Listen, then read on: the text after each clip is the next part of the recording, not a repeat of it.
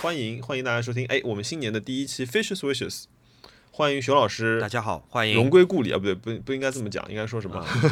玩了一大圈，载誉归来，载誉归来，凯旋而归。嗯。嗯，过年已经结束好久了，但感觉好像还是在这个过年的氛围中，能叫不应期吗？就感觉所有的事情的，呃，折腾或者是麻烦或者低效率都有一个借口，就是因为在过年，或者说。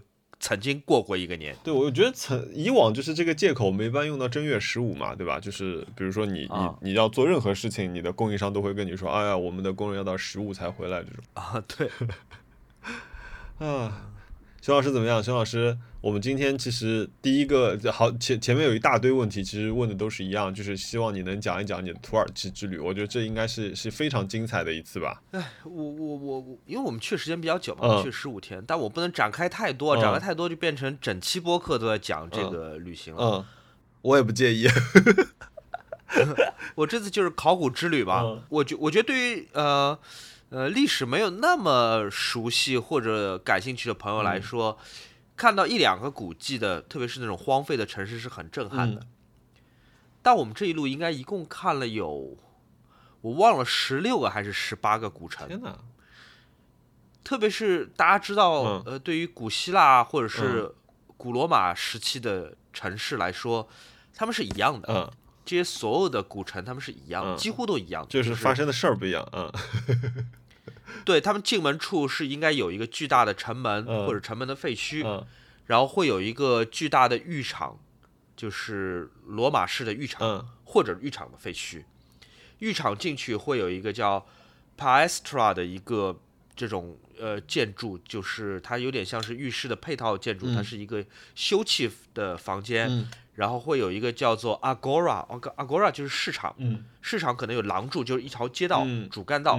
左边、右边都是柱子，然后接下去是一个巨大的剧院，有的时候是一个巨大的一个呃竞技场，用来进行赛车比赛的。剧院有时候是用来呃决斗士的比赛的，然后会有一些平民的生活区。嗯，That's it，就是每一个城市都是这样的，会有神庙吗？标准。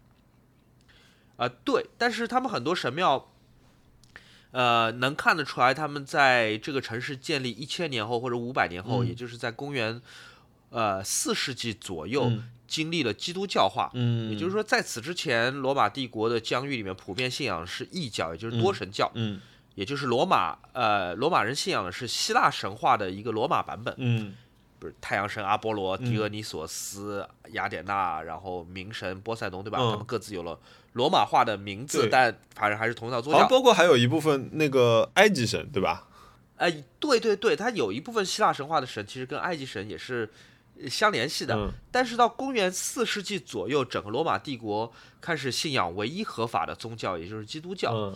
那么它的原来的神庙要么就被荒弃了，要么就是。被改造成了基督教堂啊，然后你会在这些神庙里面看到一些呃基督教堂的痕迹。嗯，我我们讲起来就是，反正这些城市大差不差。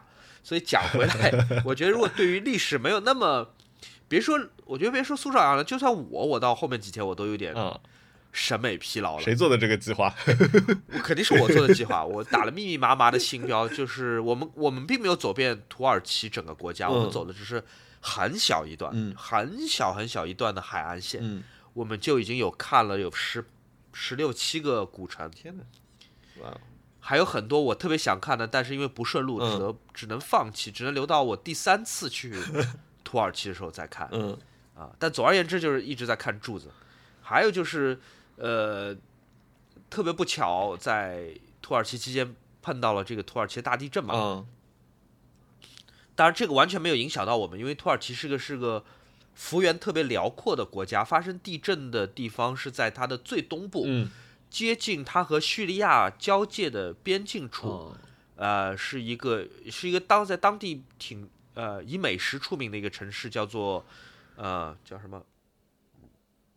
加济安泰普，加济安，它有点像呃，对，它以美食著称，它算是土耳其的四川吧。哦，对我本来其实要去这个城市，我本来是要在地震前的一天飞到这个城市去的，因为听说那边东西好吃，然后第二，它周围有一些呃赫蒂和就美索不达米亚文化的遗址，它是和我们看的那些希腊化、罗马化的遗址不一样的。加济安泰，济是哪个济啊？呃，济济公的济，它有也也翻译叫加齐安泰普。哦，我来我来哦，找到了。对，Gaziantep，对，它是受比较大呃震呃地震影响的城市之一。反正就那一片，第一次地震是在加济安泰普，第二次地震是在呃阿达纳，两次地震都是七点八级，都是非常惨烈和。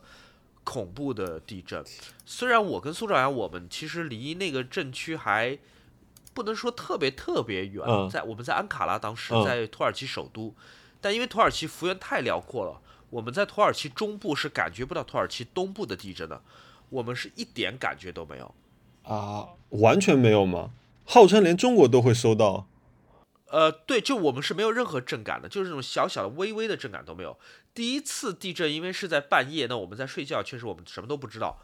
呃，我记得是 Run 打电话给我，在半夜 Run 打电话给我，因为他之前给我发了很多消息，问我安不安全。那是第一次地震传出来的时候，他呃，他当然没有得到回复嘛，因为我在睡觉，嗯，所以他非常非常着急，他觉得我肯定完蛋了，我被埋在一个什么建筑底下，然后他就给我打电话。他打电话过来，因为信号又不好，所以就我说话他能听到，但他说话我听不到。就我不知道发生什么事情，我觉得可能是他那边出了什么急事吧。我以为他在澳大利亚碰到什么急事。哎呀，我们两个在电话里喂喂喂了半天，什么都听不见，我就挂把电话挂掉了。我还我还有点不高兴，我想啊，我就怎么 喝多了打电话给你？对，再一看，他之前已经发了十条微信给我了。然后语气从，呃询问到开始着急，先是发了一个新闻链接说你们那边好像发生地震了，然后接下来说我操七点八级，再接下来说你好吧你在哪儿，你怎么不回消息？然后接下来就打电话来，嗯，啊，还是有点感动的，我觉得，唉，把他给吓到了，这个真挺吓人的，嗯，再接下来我跟苏兆阳要经历的就是。我们起床后大概花了一个小时的时间，把我们微信里面的消息一条一条回复掉。嗯，大，因为真的有无数人来问我们是不是安全，对吧？那确实这个工作有点那个 枯燥，而且有点花时间，但对吧？别人关心我们，你别人应该。我看你后来发微博了，我就我就我就没再找你。我想说，应该就是你已经快忙疯了，应该就是。嗯，因为在很多朋友的呃。脑海里面包括微博，包括微信，我们很多朋友的脑海里面，土耳其可能是个小国。大家一想，就只要一地震，可能全国都会地震。呃，其实没有，特别特别。我觉得，我觉得是对他不了解。呃，对，而且确实那个地震太惨烈了，大家就会觉得说，这么惨烈的地震，不可能一点都不影响到其他在土耳其的朋友吧？嗯。因为之后的几天，呃，之后的几天，我们在安卡拉，也在伊斯坦布尔。呃，情况是很奇怪的。一方面，你会看到电视里面二十四小时新闻滚动在播出，呃，地震的惨况。虽然它都是以土耳其语来播报的，但是那些画面，还有那些，嗯，怎么讲？你经历过二零零八年中国同样的灾难之后，你再看那些画面，你知道那些就是惨痛的事情是不需要翻译的。嗯，它就是看上去是很悲剧的。但与此同时呢，好像这两个城市的人的生活没有受到任何的影响。对，我看你说大家就还是该抽烟抽烟，该干嘛干嘛。对对，该吃吃，该喝喝。然后我们很多时候就是在一个餐厅里面，你看到所有的周围的土耳其的客人都在抽水烟，很悠闲。同时，这个餐厅里面八个八个电视都在放很惨的新闻，你看到一整栋楼倒下来，就是。女孩满脸是灰，全是血，然后不知道是昏迷了还是去世了，就是被，呃，被被那些就是队员给抬出来，就是是很惨的。但与此同时，你会觉得这两个城市，所有这些土耳其人感觉，但我不能这么评价别人，有可能别人做什么事情我是不知道的。但至少我看一下这城整个城市的秩序，就情感上的气氛的基调，嗯，没有变化。我本来为什么会想要在地震前一天去加西安加齐安泰普，是因为我想要去澳大利亚，我想要从土耳其直接飞去澳大利亚，我找 Ryan 去。所以我查了一下，呃，虽然我在线提交了澳大利亚签证申请，但是他让我一定要按指纹，按指纹在土耳其一共有三个地方，呃，可以按。一个是伊斯坦布尔，那我跟苏老师刚刚在伊斯坦布尔玩了四五天，我们觉得不，我不想回伊斯坦布尔去按手印，有点无聊。呃，第二个就是安卡拉，安卡拉很更无聊，安卡拉是个政治首都，安卡拉更无聊。第三个就加西安泰普，很好嘛，就是有文化有美食，这个地方从来没有去过，机票又便宜，我真的差一点点，我们俩就要在地震前一晚上住进加西安泰普的酒店里面。天哪！对，真的差一点点，我我也不知道为什么我改了主意，就是。明显的把把我的选择从第一正确的选择加西安泰普改成了第三正确的选择安卡拉。我们在安卡拉是真的，我们在安卡拉可能最大的收获就是我们吃了一顿韩国菜，吃了一顿中国菜。因为我们吃了我们吃了十天的中东菜，已经是真的受不了了。中东菜真的是对中东菜 say no，很好吃，但是我们受不了了。我们在安卡拉就吃了一顿韩国菜，吃了一顿中国菜。The end，好像。其他什么事情也没有做哦，还在大学里面排队按了那个澳大利亚的指纹啊。结果澳大利亚签证没给我，为什么？我就是，就反正就没来得及出来，我很生气。然后我只好放弃原来的计划，我从土耳其乖乖回到上海。嗯，我是昨天晚上回来的，结果今天我是昨天晚上回来的，对吧？大概是五六点钟到了上海，睡了一觉，今天早上。八点钟醒过来，看了我的 Gmail 信箱，说澳大利亚政府非常高兴的告诉我 说我的签证下来了，真的被活活气死了。那还去吗？嗯，不去了。Ryan 马上回来了，所以我不必去了。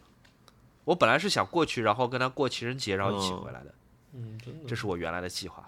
啊，不过我觉得有半个月已经很值了。嗯，对对，讲回土耳其之旅，我觉得这次是很满足的，因为。我们这次包了车嘛，所以我们去很多地方，如果外国人没有土耳其语的能力，或只凭公共交通是几乎到达不了的地方。嗯，我们看了很多很多那种遗址，是非常呃有趣和离奇的。它并不是在于它的规模有多壮观，或者说是它保存有多好，而是我们可以随时随地停车下来，我们会看到。在高速路的这个岛上面，就是高速两条高速路汇合的这个岛上面，有一个有一处，呃，吕西安人可能是公元前两百年，就距今两千两百年的一处墓葬地，他们叫明城，就是冥界的冥，嗯，ne ne 对冥界的冥，necropolis，necropolis 就是 necro 就是呃原来希腊语出来的就是关于死亡的这个词根，polis，嗯，polis 就是城市。Necropolis，然后非常壮观。然后土耳其，我觉得它在交通安全方面确实是个第三国家。我们的司机和我们的导游，他们坐在前排正副驾驶，几乎从来不系安全带。然后他们发现我们坐在后面对这个地方很感兴趣，他们就问我们要不要看一看。我们就直接在高速找了一个地方停下来。啊，哦，然后哇，好酷！他就把我们领去看那个名城。然后我们去的所有的那些地方，嗯，就是看上去无论多么的，就是呃不经意间撞见的，或者说是不小心看到的任何一个地方，在维基百科都有非常长的词条。然后它有多密集？嗯，密集到就是我们好几次我们经过一个古城，就是两千两百年的古城，两两千年的古城，从我们车窗边从车窗边经过。我们说算算，就就开慢点看一看就好了，就我们就不下去了，因为我们一天可能要去五到六个古城，最密集的时候，根本看不过来。哇，那苏州好像是蛮厉害的，完全看不过来。那他还好是跟你去，我觉得我们俩搭档的时候，我们的我们的体能发挥是非常超常规的。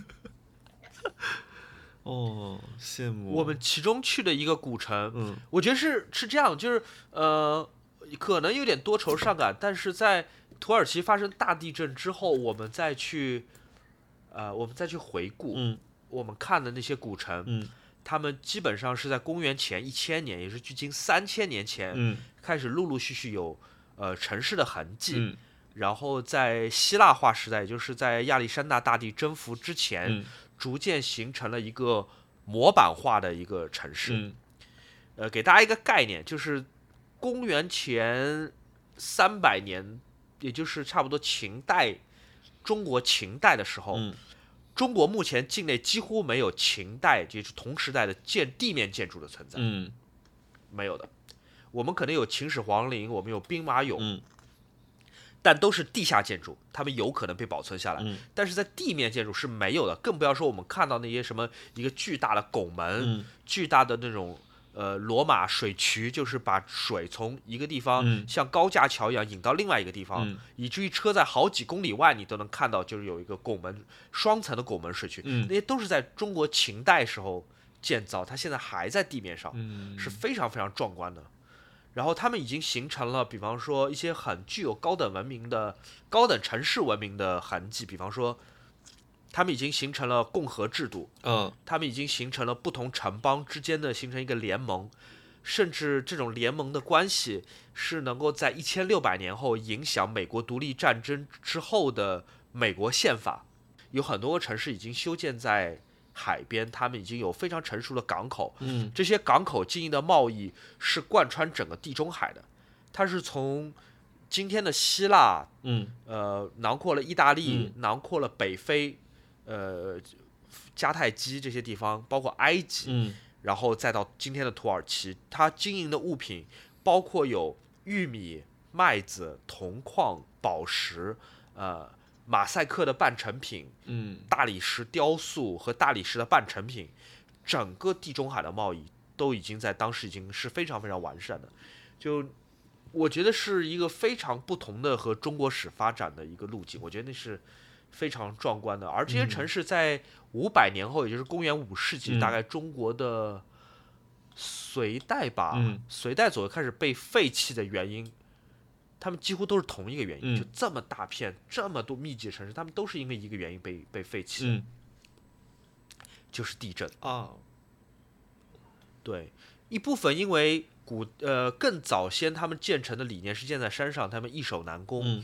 但是后来发现建在山上易守难攻，他对贸易不好，你明白吧？就商人很难过来，我的东西很难卖出去，很难上，嗯。所以这些城市被废弃了，再加上建修在山上，这些城市都塌的很惨。嗯，我们看到的好几个城市，你能感觉他们应该是在公元三世纪到四世纪发生地震之后就被废弃了，然后它这个样子一直保存到现在。啊啊，只有一个城市出来，有只有一个城市我们去过，叫。米拉，米拉是麦拉，它是吕西安人曾经的首都，它是我们去过的这么多城市当中唯一一个不是因为地震而被废弃的，嗯，是因为蚊子。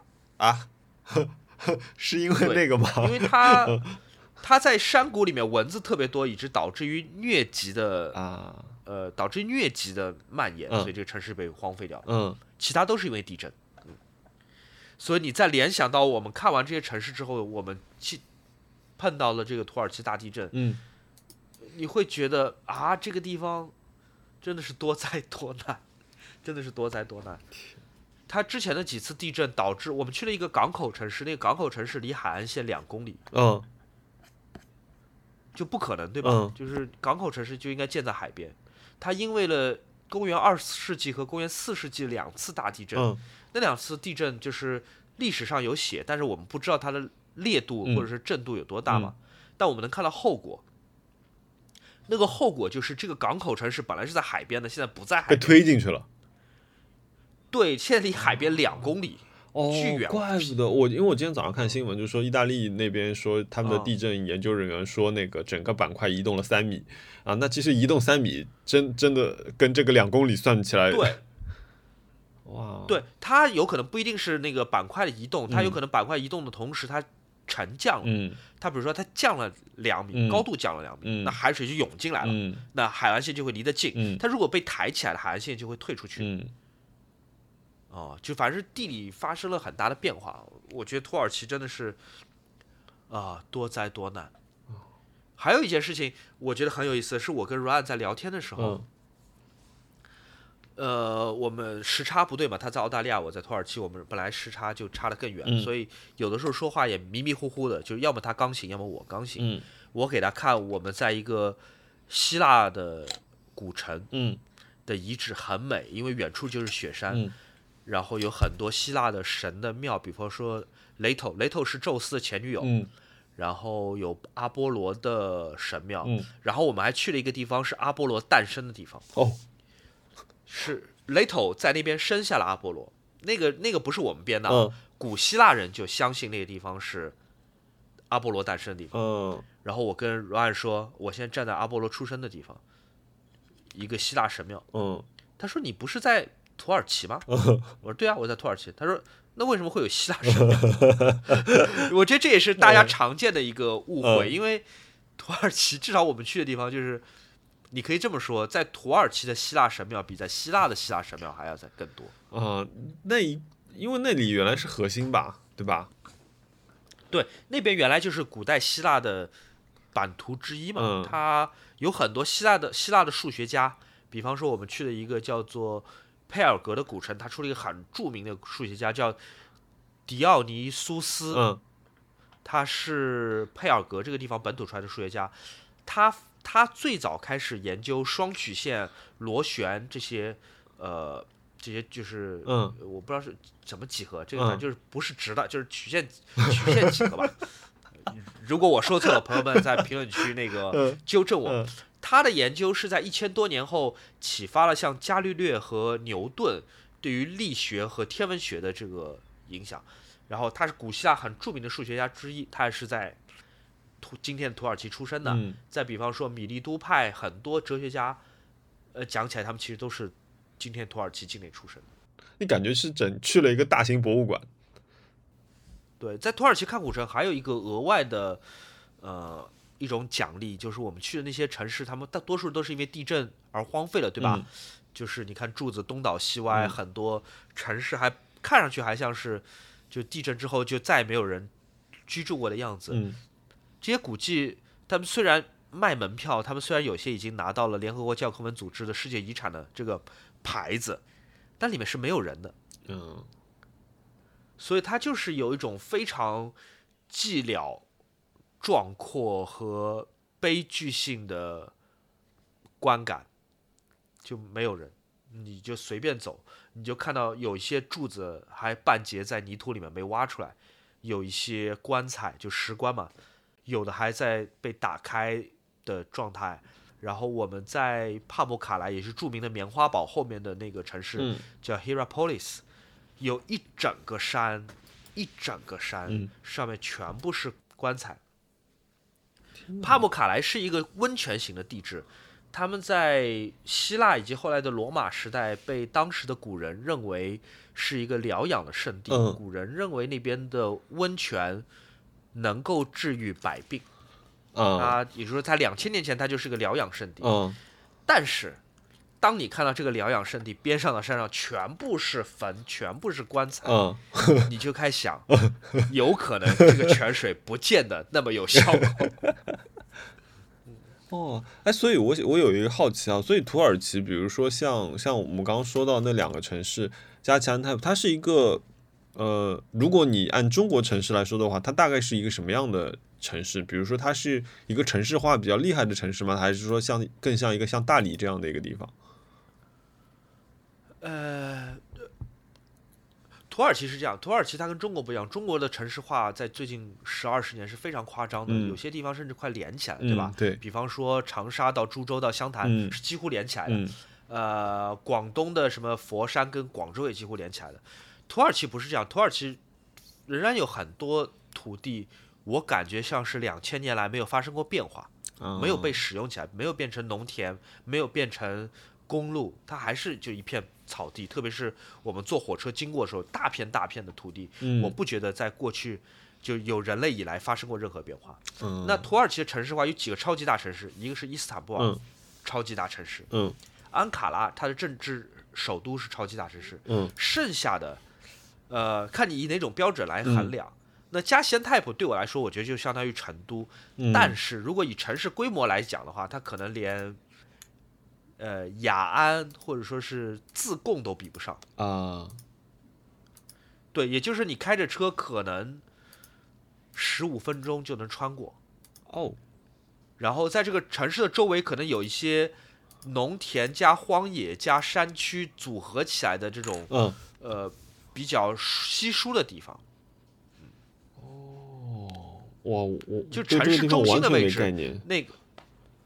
对城市中心的位置，人口仍然是很密集的，大片大片的这个住宅和公寓楼。嗯，所以当他们倒塌，他们造成伤亡是，我觉得到现在仍然是很难估计到底最终的伤亡会有多少，因为那真的太，就不可不，你看电视，我觉得很绝望，那不可能营救的，就你只有这么一些挖掘机，只有这么一些国内和国外的援助的救援队的人力，你挖不过来的，有十个呃城市在那边。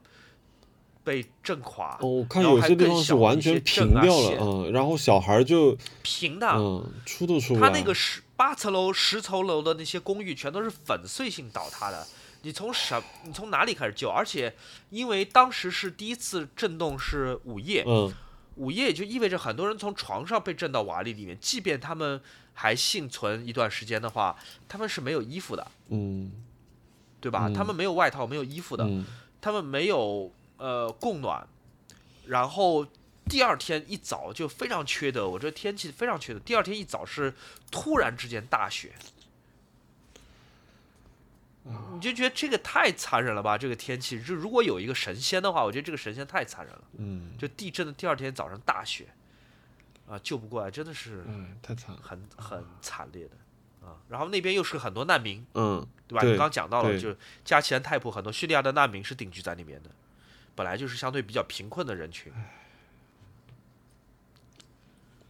啊，希望希望保佑吧，希望，对，嗯，尽尽量的发生一些好的事情。因为我我我们第二次发生，呃，就七点八级地震，第二次七点八级地震的时候，我跟苏老师我们在安卡拉的博物馆里面，这次我们是清醒的，嗯，而且我们是在一个相对安静的一个环境里面，嗯。我们看了手机推送，说刚发生了第二次地震，我们就惊呆了。就第一，我们从来没有听说过在十二个小时里面连续地震两次，而且都是七点八级的。嗯。然后第二，这一次就如果有震动，我们应该能感觉得到，因为我们面前好多玻璃啊，好像就没没有没有任何感觉。嗯。然后我们开始我们看新闻，新闻说有可能，这次死伤会上千。嗯。我们就惊呆了，我们说天哪！是，这是你经历的那一轮死伤上千，就第二轮。对，经历完经历完第二轮之后，我们看到有一个 BBC 有篇推送说，因为这个地方的就是地质环境和楼房的质量，有可能这次可能是个重大伤亡，说死伤可能会上千，现在是两万。对，就我们看到是上一千的时候，我们都会觉得天哪，怎么会有？这么大的伤亡，结果现在是两万，就就完完超出想象。天哪，你命命太大了，好吧，不知道说什么，就希望大家安安安安安全全吧。啊，好，这个问题我们我们我们调整一下心情，调整一下心情。就是熊老师刚刚刚好就讲了那这次旅游中最惊心动魄的一个瞬间啊，那那个。蒿香寺，他问：“哎，这个字一个草字头，一个高，念什么？茼蒿的蒿吗？蒿，对对对，蒿。蒿香寺，他说问熊老师说，拍照的人最后一期多久才会上？还有书，然后发了一个色眯眯的脸。呃，这个月。”朋友们，书应该是三月，视频最后一集是这个月。嗯，书应该是和展览同时发生。嗯，应该是三月三四号左右开幕，在上海，然后会展期会有一个月。哇，期待！目前暂定是这样啊，大家等我最后通知为准。好，等通知。好，呃，椰奶蟹黄堡问我有没有出国的计划，我暂时没有什么出国的计划，我可能会有出出差的计划，但是。呃，不知道，我我我我觉得我们今年，我其实也也今天，我前两天还在跟那个熊老师说，我说我好羡慕你啊，我说我我就是，好像自自从我去年九月份之后，我九月份的时候不是去了次千岛湖嘛，我自那个之后，我好像几乎连连完整的周末都已经很少了，就是非非常非常累，没没有，我完全没有休过假，呃，包括其实过年的时候也在进行一部分工作，就是哇，我觉得。今年挺辛苦的，对。好吧，我们回答我继续继续回答问题吧。好的，这中辣辣炒。辣中辣辣椒炒肉，他说有幸和熊老师在土耳其共存了一周，哇 哇，熊老师，你看你现在面子多大，你只要在那边，人家就是可以说跟你共存一周。他说可惜没有碰上面，这次的感受是读书读的太少了，看一季就知道土耳其的历史底蕴还是非常丰厚的，下次希望能够再去。然后他说想熊老师推荐一下关于拜占庭、罗马的罗马文化的书籍，有一本是我最近刚看完的，就是我在来的和去的飞机上看完的。呃，是本很简单的讲拜占庭帝国历史，以及他从呃君士坦丁一世一直到呃他最后一任皇帝一四五三年城破国王的君士坦丁十一世这一段历史。这本书的名字叫做《拜占庭帝国》，呃，这是它中文版的名字啊，听上去很无聊，就叫《拜占庭帝国》。它的小标题叫做《拯救西方文明的东罗马千年史》。这本书写的呢，它。他他是每个皇帝都反正蜻蜓点水一下，因为毕竟一千多年历史嘛，在就对在西罗马帝国覆覆灭之后，东罗马帝国也就是拜占庭帝国仍然撑了一千多年历史。我觉得这个很了不起的，就是这个国家一千多年历史，就呃。没有没有亡国，虽然最后亡的很惨，但至少之前的活命活得更久，就是苟延残喘很久。那这么多皇帝，这么多历史，每个随便写几笔，这本书也写出来了。那为什么推荐这本书呢？我觉得这本书写的蛮好笑的。哦，我觉得写的有点有意思。好的，回头我们放在推荐里面吧。再，对对对，再讲一下这个书名叫《拜占庭帝国：拯救西方文明的东罗马千年史》，中呃英文名是《Lost to the West》。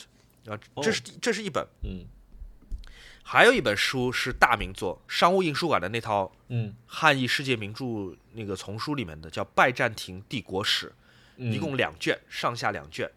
这个书读起来稍微有一点辛苦，但如果你喜欢历史的话，你这这本书你还是要看的，嗯，这这本书特别特别好啊，上下两卷《拜占庭帝国史》，然后最后一本是我要推荐的是，呃，这本书稍微有点网红。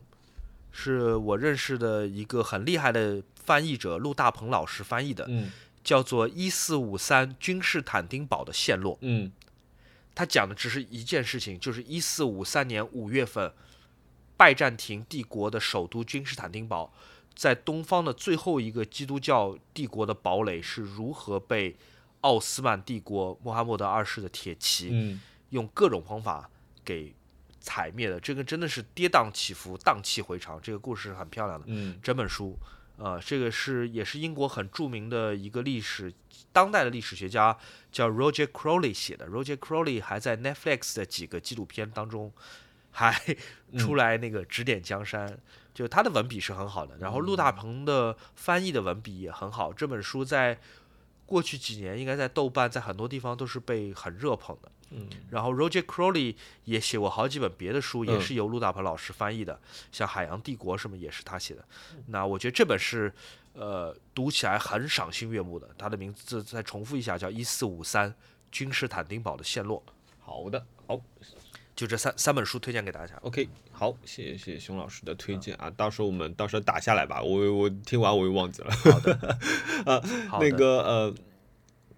福福德福德旺这位朋友他说，哎，他说那个，请问除了苹果手表之外，有推荐安卓智能手表吗？预算两千左右，因为特殊原因不方便使用苹果啊，那肯定是啊，我我们的对吧？公务员朋友们，Garmin 其实挺好，Garmin 不算安卓的吧？Garmin，但 Garmin 我不知道它产品线有没有到两千左右，好像也有的，好像有吧？但它贵的东西挺多的，它它贵的有点离谱。就我至少觉得 Garmin 的那个一零四零的那个 Solar 的，就那个就就那太阳能那块码表，朋友们千万不要买啊！是吗？为什么？你觉得不喜欢？就是它功能很好，各方面东西都很好，它跟它两千块钱的产品功能没有任何区别，就是除了就是屏幕彩色一点以外。其他没有太大的区别，然后它有一个功能是呃太阳能充电嘛，所以它可能好像是照一个小时太阳能能给你充一度电还是四度电这种，就就是能延长你很长的使用时间。可是我们哪骑得了这么长时间？我基本上现在是一个星期两个星期充一次电嘛，嗯。那个我猜它应该远超这位朋友的预算。Garmin，你说的这块哇五千，哦。我觉得那个贵到，你知道我原来有块 Garmin 表是一万多吗？我的天哪，很厉害。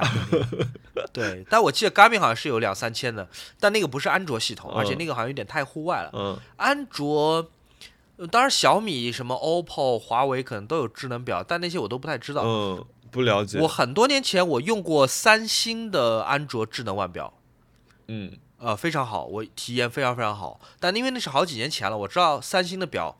还在继续出，嗯，但是斗转星移，我也不知道今天的三星的安卓智能表 是不是还跟上时代，嗯，不知道，哎，这个这个问题很难回答，不了解，嗯，嗯，哎，可以两千左右，也可以考虑考虑别的表吧，哎，啊，有有有道能人他说要过情人节了，他说，请问两位有没有什么特别的计划或者是小惊喜？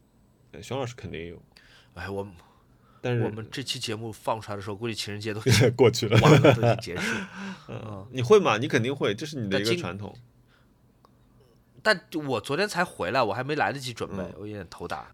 我在恋爱当中一般比较看重的是生日礼物，嗯，生日礼物会送一个充满心机的东西，嗯，但一般情人节礼物我都是送一个比较清醒的、比较搞笑的东西，嗯，就是很。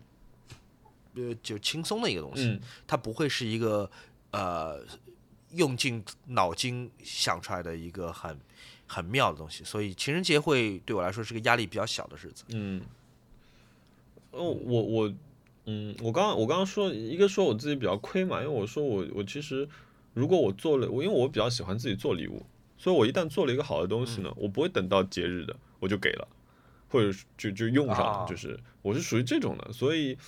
嗯，我觉得我跟汉娜好像没有很很在意这个节日，而且因为我我不知道情人节这个东西太消费主义了，嗯，就这个不需要的一个东西，就是开心就好了。然后，所以我我可能不会有有什么特别的事情，我们可能就就好好在家里吃个饭吧，因为那天外面的餐厅肯定又是就是全满这种。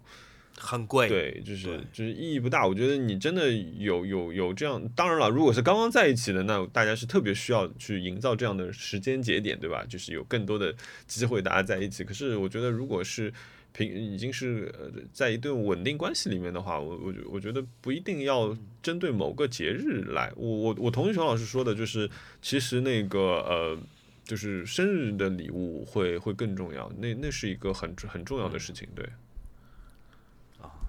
很健康，哎，你们的恋爱消费观。杨小排说，哎，他说，请问我，他问我的，他说最近使用三 D 打印机的一个体验，特别是春节期间制作骑行眼镜的那个防风镜。嗯，我我，哎，熊老师，我给你看过吗？没有给你看过。你给我看过你的眼做的太阳眼镜？对，就是就是我我我我做了一副，就是我拿我自己原来的一副呃普通的太阳眼镜，我我配了一副。呃，奇奇怪怪的太阳眼镜不是很好看，然后我就其实几乎没有用过一副，但是它的镜片呢是镀膜的一个一个紫呃粉色，所以那我一直骑自行车，我我其实是换了很多眼镜，然后呃我还配过一副 Oakley 两千多的一副带带那个就是近视的一个防风镜，呃我我试了一下之后，我觉得体验很差，就是我我几乎不会再用那副眼镜，我也不知道怎么办，这个两千多块钱就是一个超级大的冤枉钱。然后，嗯，我就拿这副眼镜，我想自己试试看，因为我买了一个 3D 打印机，那我想说，不如我自己做一副眼镜试试看吧。然后我就开始做，然后我大概叠了六七次带吧。然后，呃，现在我骑车用的就是我自己打打印的这副骑行眼镜，包括呃，我还我我最新的一版里面它就有两个模式。呃，因为我用的是一个拼插结构嘛，所以它其实是像积木一样可以立即组装起来的一副眼镜，所以它有一个日常模式，日常模式它就是两边不带那个防风筒的，然后它还有一个那个呃就是骑行模式，那这两个模式之间的切换只需要五秒钟，哎，一插一拔就好了，所以就是呃厉害，对我又对谢谢哎，因但是我觉得这个事情很好玩，就是我觉得我买了这台 3D 打印机之后。呃，我记得我应该是一月三十一号拿到的。呃，这台三 D 打印机到现在可能完整的呃没有被使用的时间大概就不超过四十八个小时吧。就是我一直在打东西，我一直在就包括说你想说像我这样一个就是我我属于不会勾搭人的，就是不管是男生女生我不知道。对，我对，然后呢，就是为了了解这个东西，或者说我在买之前，其实我有点犹豫，因为这台机器挺贵的，那个机器总共加起来也要一万块钱。然后我就在我我就在小红书上面勾搭了一个呃他们的一个呃视觉算法工程师。然后我就问了他一些就是比较技术性的问题，包括说我把我的一个模型发给他打印，然后他打了，他就他就很好，这个人朋友非常好，他就打了之后把这个东西就寄给我了。他说，那你可以实际看一下再做决定。那其实他打打的时候刚给我发了张照片，我就直接下单了，因为我觉得这个东西应该可以达到我的一个需求。然后买来呢，我觉得它大我我给它打九十分，因为它可以把我的模型做到百分之九十，但是它在一个呃，因为这台打印机是一个 FDM 的打印机，然后所所以它在悬垂部分，就是也就是比如说像熊老师刚刚说到那种拱形门、大拱门的时候，也就是说它们两个接近平行的那个位置。呃，容易打出毛刺，并且我给他们提交了工单之后，他们说，因为这是一个非常极限的情况，所以这个部分的支撑，呃，也确实是有一个 bug 存在，但是短期里是修不好的一个东西，所以我要试很多不同的办法去优化这个问题，但是没有办法根除，嗯。然后我我再说说我这台打印机啊，我记得上次讲过是那个 Bamboo Lab 一个一个国内公司做的一台就是全封闭的这样的一个一个 3D 打印机，我觉得使用体验上来说最大的优点，因为那天刚朋跟朋友聊到也是一个，我觉得是速度快，呃，它跟我的光固化打印机比起来，呃，如果打单件的话，因为光固化是按照体积来算的，呃，所以就是如果。啊，打单件的话，它速度可能是它的五三到四倍吧。我觉得我讲五倍有点夸张，但是三到四倍一定是有的。然后第二个就是成功率，就是我打这我用这台打印机打印，如果你买没有买那些奇奇怪怪的材料，当然我有一天买了奇奇怪怪的材料，然后买了那个材料打，你可能呃百分之九十左右的成功率，就是基本上你的东西都是能成型的。而我那个光固化基本上就是打十次好成一次的这种比例，就是。所我觉得特别艰辛，所以那台机器我现在几乎已经不再用了。而且光固化，嗯，你说你的光固化听上去我像是我在做甜点，十次成功一次。因为光固化它有很多附加要求，它对环境温度有要求，而且它自身的那个树脂是带有很很重的一个气味的，并且你所有东西弄完了之后呢，你还要把它去放进百分之九十五的酒精里面去洗。才能把它上面的一些有机溶液洗掉。洗完了之后呢，你还要把它再放进一个光固化箱，就是里面是有一个紫外线灯一直照着的，这样可能又要照射半个多小时的样子。所以它的后续流程非常大。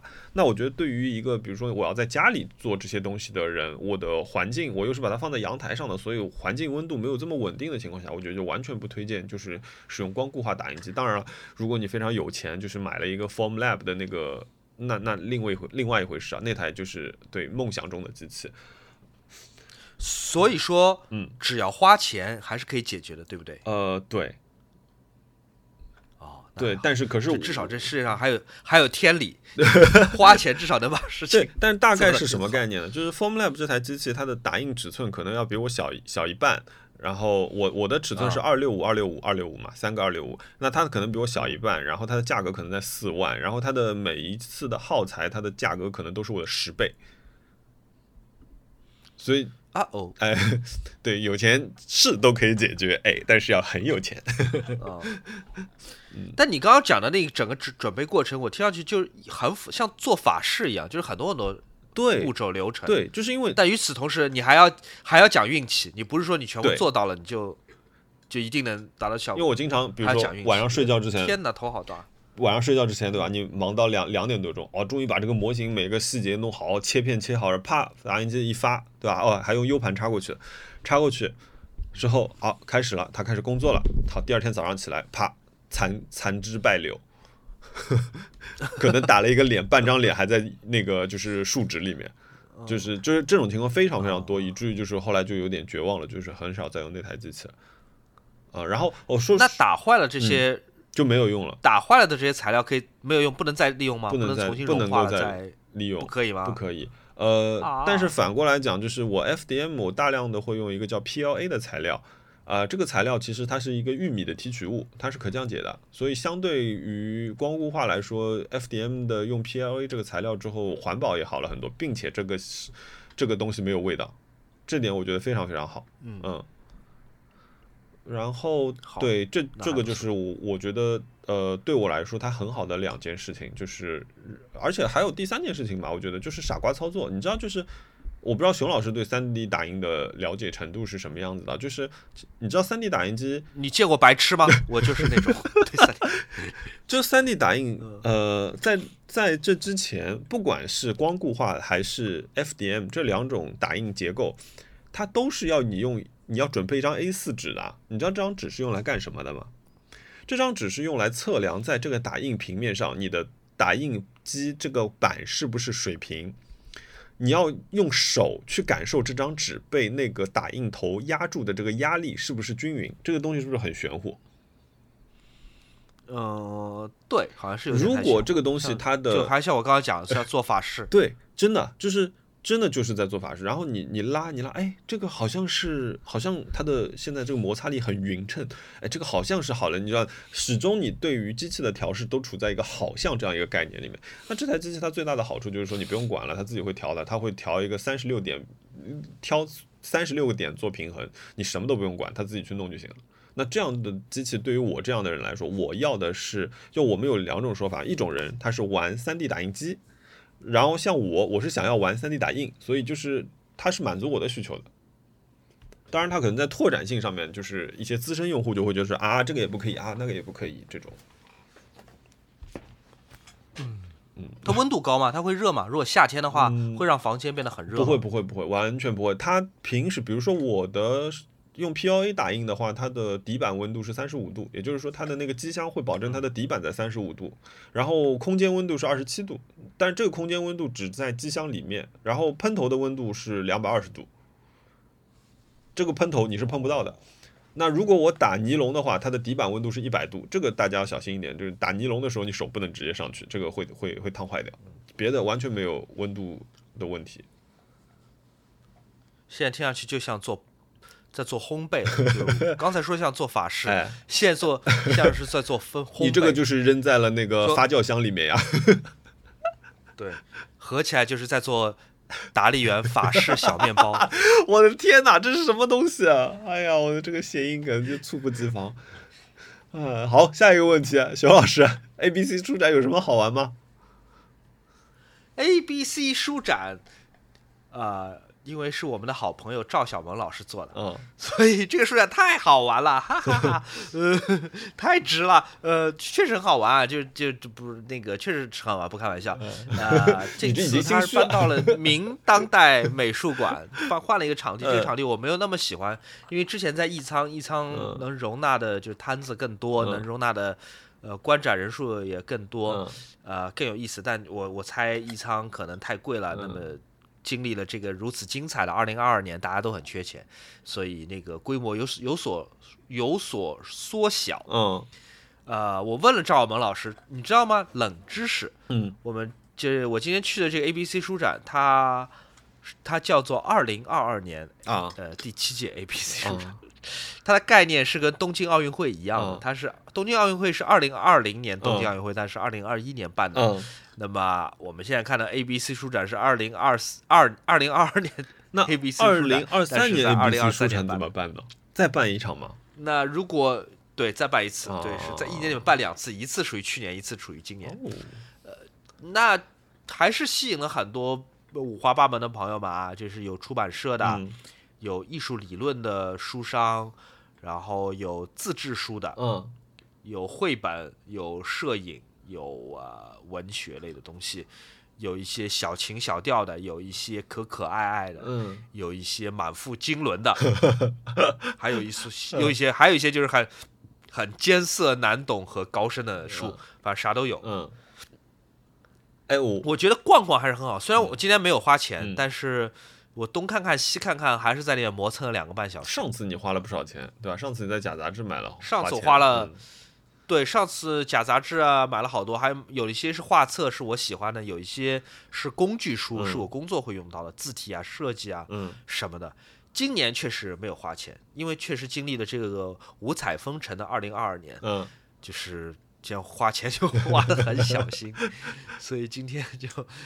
嗯，但是哎，出乎我的意料，嗯，我今天在那边被很多人打招呼。哎呦，哎呦，艾艾特我那颗小小的虚荣心。艾特 C B B B。对，就很多很多人打招呼，然后有观展的朋友说说，请问你是徐小沫吗？我说对，是我，我是你好，哎，要合影吗？特别满足，就是很多人跟我打招呼。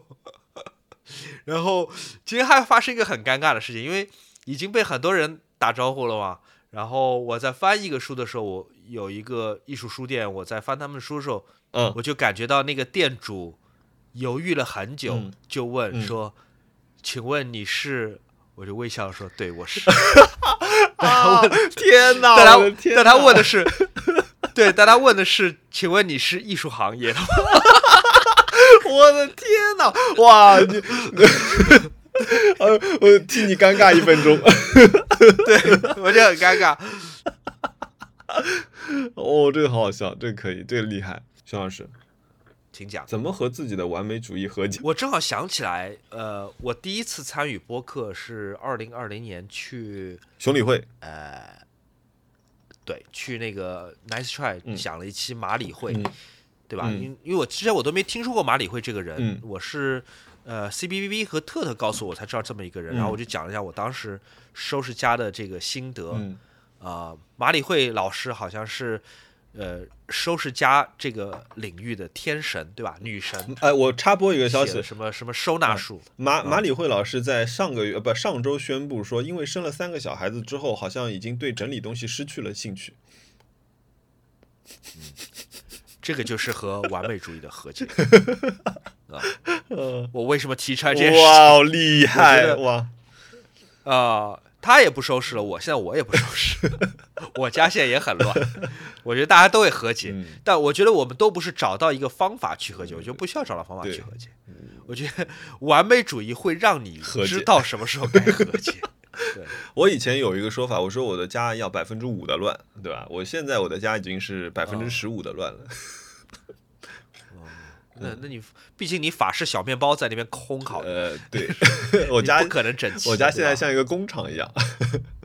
我你知道我在跟你录播客的同时，我我面前有三个显示器，左边的显示器是放着呃。那个 Chat GPT，因为我随时会问他一个问题，然后中间的显示器是我今天整理的，就是我我们跟大家的那些问题，还有我们的录音，然后右边的显示器是监视着我的那台打印机，它现在在跟工作。OK，好忙啊！下一个问题，对啊，就但但是就是哎，闲不下来。艾米牧尘问说：“他说想问熊老师，曾在哪些古天古露天古剧场即兴演唱过？自己最喜欢最喜欢自己的哪一次演出？永远是下一次。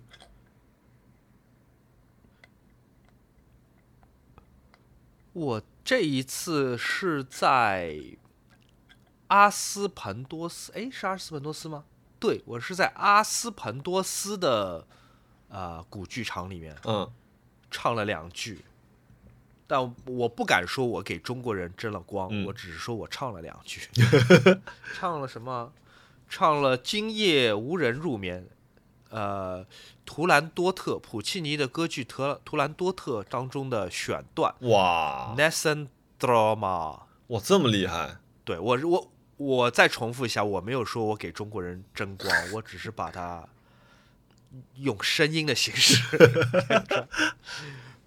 哦，嗯，哎，所以你其实当你站在你当时站在中间，你唱的时候，你的感受是什么？我的感受就是我唱完之后，我立刻要逃走。没有，没，我没有很完整唱，我并不是像宋祖英老师在维也纳金色大厅一样，这样一展歌喉，好像显得特别特别呃容容光焕发那种，不是那样子啊。嗯，就我在这个剧场里面，其实。只是想试一试那个声音是怎么传出去又回来的。嗯，它效果很有意思，就它一定是有回声的。嗯，它能够这个剧场的声学的设计是能够让你把声音传到更远。嗯，但它跟在你在山谷里面你听到的那种回声是不一样的，一样的，嗯，一样的，一样的，一样的。这个是山谷里面的回声，对吧？对。山谷里面回声就是会让你感觉整个山都在跟你一起唱歌，嗯，唱歌。唱歌，唱歌，歌歌，这是山谷里的回声。嗯，剧场里的回声是我在说话。嗯，然后他们在半秒之后又回来，然后没了，就他的回声没有阶梯式的呃渐弱，没有的。就你说话，这个声音出去回来结束，收掉。那你就一直会听到自己在说什么吗？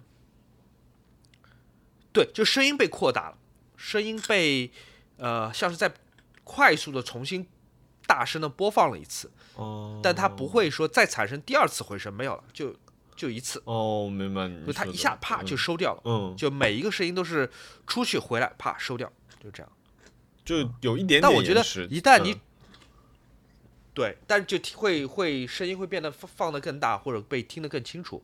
它，呃，我觉得你只要掌握一定的发声技巧，嗯，就是你在熟悉你讲话的时候，你向着舞台的某一个方向，嗯，你是可以不需要用任何麦克风的，在这边演出是不需要麦克风的。嗯，哇，这听上去很厉害。对，你知道。那些两千年的城市废墟，当考古学家在开始发掘他们的时候，是如何判断那些城市是有多少人口的吗？以剧场的规模吗？对，就是以剧场的规模，就是这个城市里面每一个人，都是有资格坐进剧场的。嗯，所以以这个剧场的最大的容量，是可以大概估算出这个城市的呃人口数的。嗯。估算的标准就是每个座位零点六米，啊，那比如说像他们的这些剧场，它除了比如说演出以外，它是不是还有比如说像市政中心这样的作用？就是一些一些发表演说会有一个，有有有，但是一般来说讲究的城市，比方说我们去的那个叫做呃克桑托斯，嗯，包括那个阿弗洛迪亚西斯，嗯，这两个城市都会有两个剧场，至少对于外人来说。呃，他们看起来都是剧场，就是一个半圆形的一个山坡一样的场地，上面有一排排的座位，半圆形。嗯，正正正中间是一个是一个舞台。嗯，呃，但其实他们是不一样的。他们在古希腊语里面，theater 就是剧场，嗯，叫做 amphitheatro。啊，我希望我的发音是对的啊。有可能是错的。a h i s i a t r o 这个就是剧场，发表演讲、政治性演讲的地方叫 Bulletion，是一个小规模的一个剧场的形制，看起来是一模一样的。然后，我我们在克桑托斯，我们去了他们的修复后的这个叫 Bulletion，就是它的议事厅，嗯，是很壮观的，而且人类历史上第一个和平条约好像就是在那个地方签署的。哇，这次哇太厉害了，啊！但看完真的是审美疲劳，我我我我毫不做作的跟大家讲，就大家千万不要以为徐徐小沫在土耳其每天活得跟余秋雨一样，就是看看这个念天地之悠悠，独怆然而泪下。对对，不是的，因为看到后面，我实话跟大家讲，也是有点那个审美疲劳。会的，会的，会的。我们看的第一个古城，那个希拉波里斯。阿弗罗迪亚西斯每一个古城我们看三个小时，嗯，就每剧场上的每一级台阶我们都走一遍，然后一边走一边掉眼泪，觉得哇，这么好的帝国怎么覆灭了？后面我们就三十分钟看完一个城市，三十分钟好看完了，走上车走去下一个，就就 no time to cry，就是这个感觉。哦，我我我我理解这种感受，因为因为你这个密集度有点太高了。因为我去看，而且因为真的是一模一样的啊！因为我去看美术馆，还都是看的不一样的东西。但是我我我大概也就能只能坚持大概连续三天，就是一直都待在美术馆里面。我第四天我一定要出去转一圈。因为我们走到最后几个古城，就是完全可以这样，就是你只要。帮我把把我眼睛绑起来，然后你带着我往前走。这个地方我从来没有来过，是我生命当中第一次来。你只要不要让我摔到沟里面，你只要带着我走这个路，我基本都可以讲出来说：哦，我们现在应该是经过了主城门了，现在是一个柱廊。嗯，然后我觉得我们刚刚经过的是一个罗马浴场，右手边可能是一个市场，或者左右颠倒。总之，所以它的结构是高度统一的。嗯，哦，就跟我们就跟我就它的形制非常非常一样，顶多只是说。历史或者地震或者自然灾害对它造成的损害程度是不同的。哦，嗯，它城市生活需要贸易，所以它有 Agora 有市场。嗯，它需要有对于呃卫生和健康的要求。嗯，所以在入城之后要有一个浴室。嗯，来防止疾病到来。然后它要有公众的娱乐。嗯，所以它要有竞技场或者说是剧场。嗯，然后它可能还有政治生活，就是它的议事厅。嗯，最后还加入新的宗教生活，神庙或者后面的基督神庙。这个是。城市生活导致它的模板化是非常非常接近的，嗯，呃，它可能跟中国异曲同工吧，就但出发点是不一样。OK，好的，呃，想问问熊老师在土耳其吃的最美味的一餐。中国菜，我们吃的那顿中国菜是一个我们相对来说打比较低分的一顿饭。嗯，太熟悉了吧？很糟糕。嗯，是吗？因为你知道它哪里好哪里不好。就就。有左中航机吗？那家餐厅，那 那家餐厅的名字是中国人开的，那家餐厅名字叫做广州五羊。嗯，朋友们，你们觉得那家菜应该是个什么菜系的呢？粤菜。五羊。嗯，它是一家由东北人开的 四川风格的粤菜，特特别混乱，特别混乱啊。呃，对，对，你知道那是中国菜，但是就风格是不对的，fusion，然后很贵。很贵，真的很贵。嗯，一碗蛋炒饭，嗯，一碗蛋炒饭它是九十里拉，蛋炒饭啊，不是扬州炒饭，呃，相当于四十块钱人民币。真的是蛋炒饭，可是它而且里面只有一个鸡蛋。可是它跟比如说跟土耳其的麦当劳比起来，它的价格呢？土耳其本地菜没有那么贵的。如果你真的就不是去那种骗游客的餐厅吃的话，其实本地你吃一个什么 pide，你知道什么叫 pide 吗？不知道。pide 它可能是土耳其比较容易打到国外的一种食物形式。简单来讲就是土耳其披萨，但这么来讲又不太不太，嗯，不太公平，因为确实整个地中海沿岸，嗯，哎，是不是又断了？确实整个地中海沿岸饮食是很接近的，呃。嗯啊，希腊也有芝士，土耳其也有芝士。希腊有那种呃烤的这种饼，土耳其也有。然后披萨就是土耳其的披萨饼，它是一个船形的一个饼。哦，这个东西也是哦，这个哦，天哪，这个船形的饼，嗯，上面会盖一层很厚的芝士，嗯，然后再盖一层很厚的牛肉末，嗯，这就是牛肉披萨。嗯，我吃的因为我不吃肉嘛，我点的是那上面一层很厚的。呃，芝士，嗯，然后再打三个生蛋，三个生蛋是直接跟着饼送进烤炉，在里面烤熟端出来的，哦，很美味，极其美味，嗯。然后一个披带，你看图，你看一个船形的饼，你想这个东西大概就是一个我们上海的葱油饼大小，很大那个东西，鸡蛋灌饼大小，对不对？很大，他一上来拿刀给你啪啪啪啪切成六条或者八条，巨大一盘，你觉得怎么会吃得完？这太大一盘。也就是四十个里拉，也就半碗蛋炒饭的价格。哎，可是你不吃荤？对他们有个羊肉焖饭，哦天哪，太好看着就太好吃了。著名的土耳其烤肉，嗯，对，对吧？就转啊转啊转，一点点切下来。对。然后冰激凌呢？冰淇淋太好了，我正想说冰激凌，冰激凌太好了。我们吃了一顿冰激凌，那个冰激凌是我们选了四种口味。嗯。啊，这个比较现代化，就是你去柜子面前点，就基本上你想得到任何水果，嗯，任何东西，它都有专门的冰淇淋口味，什么开心果味道的、巧克力味道的、朗姆酒味道的、椰子味道的、芒果味道的、柠檬味道的、草莓味道的，那个那个紫色的那个树莓，那个叫什么？那个那个什么都有。嗯。然后呃，我们去的还是城伊斯坦布尔市中心商业步行街里面的一家店。一百里拉四种口味，再配一小杯热的巧克力酱。嗯，一百里拉多少钱？一百里拉反正就四十块钱。我觉得那个很值，端装在瓷盘里面，嗯，一整盘给你端上来。哎，那你没有去吃那个给你转来转去、转来转去的那个？哦，那个那个我没吃，那个我们觉得太游客。嗯，但那个口感太有意思了，就是我们瓷盘里面的巧克力，嗯，呃，冰激凌，就是它像是。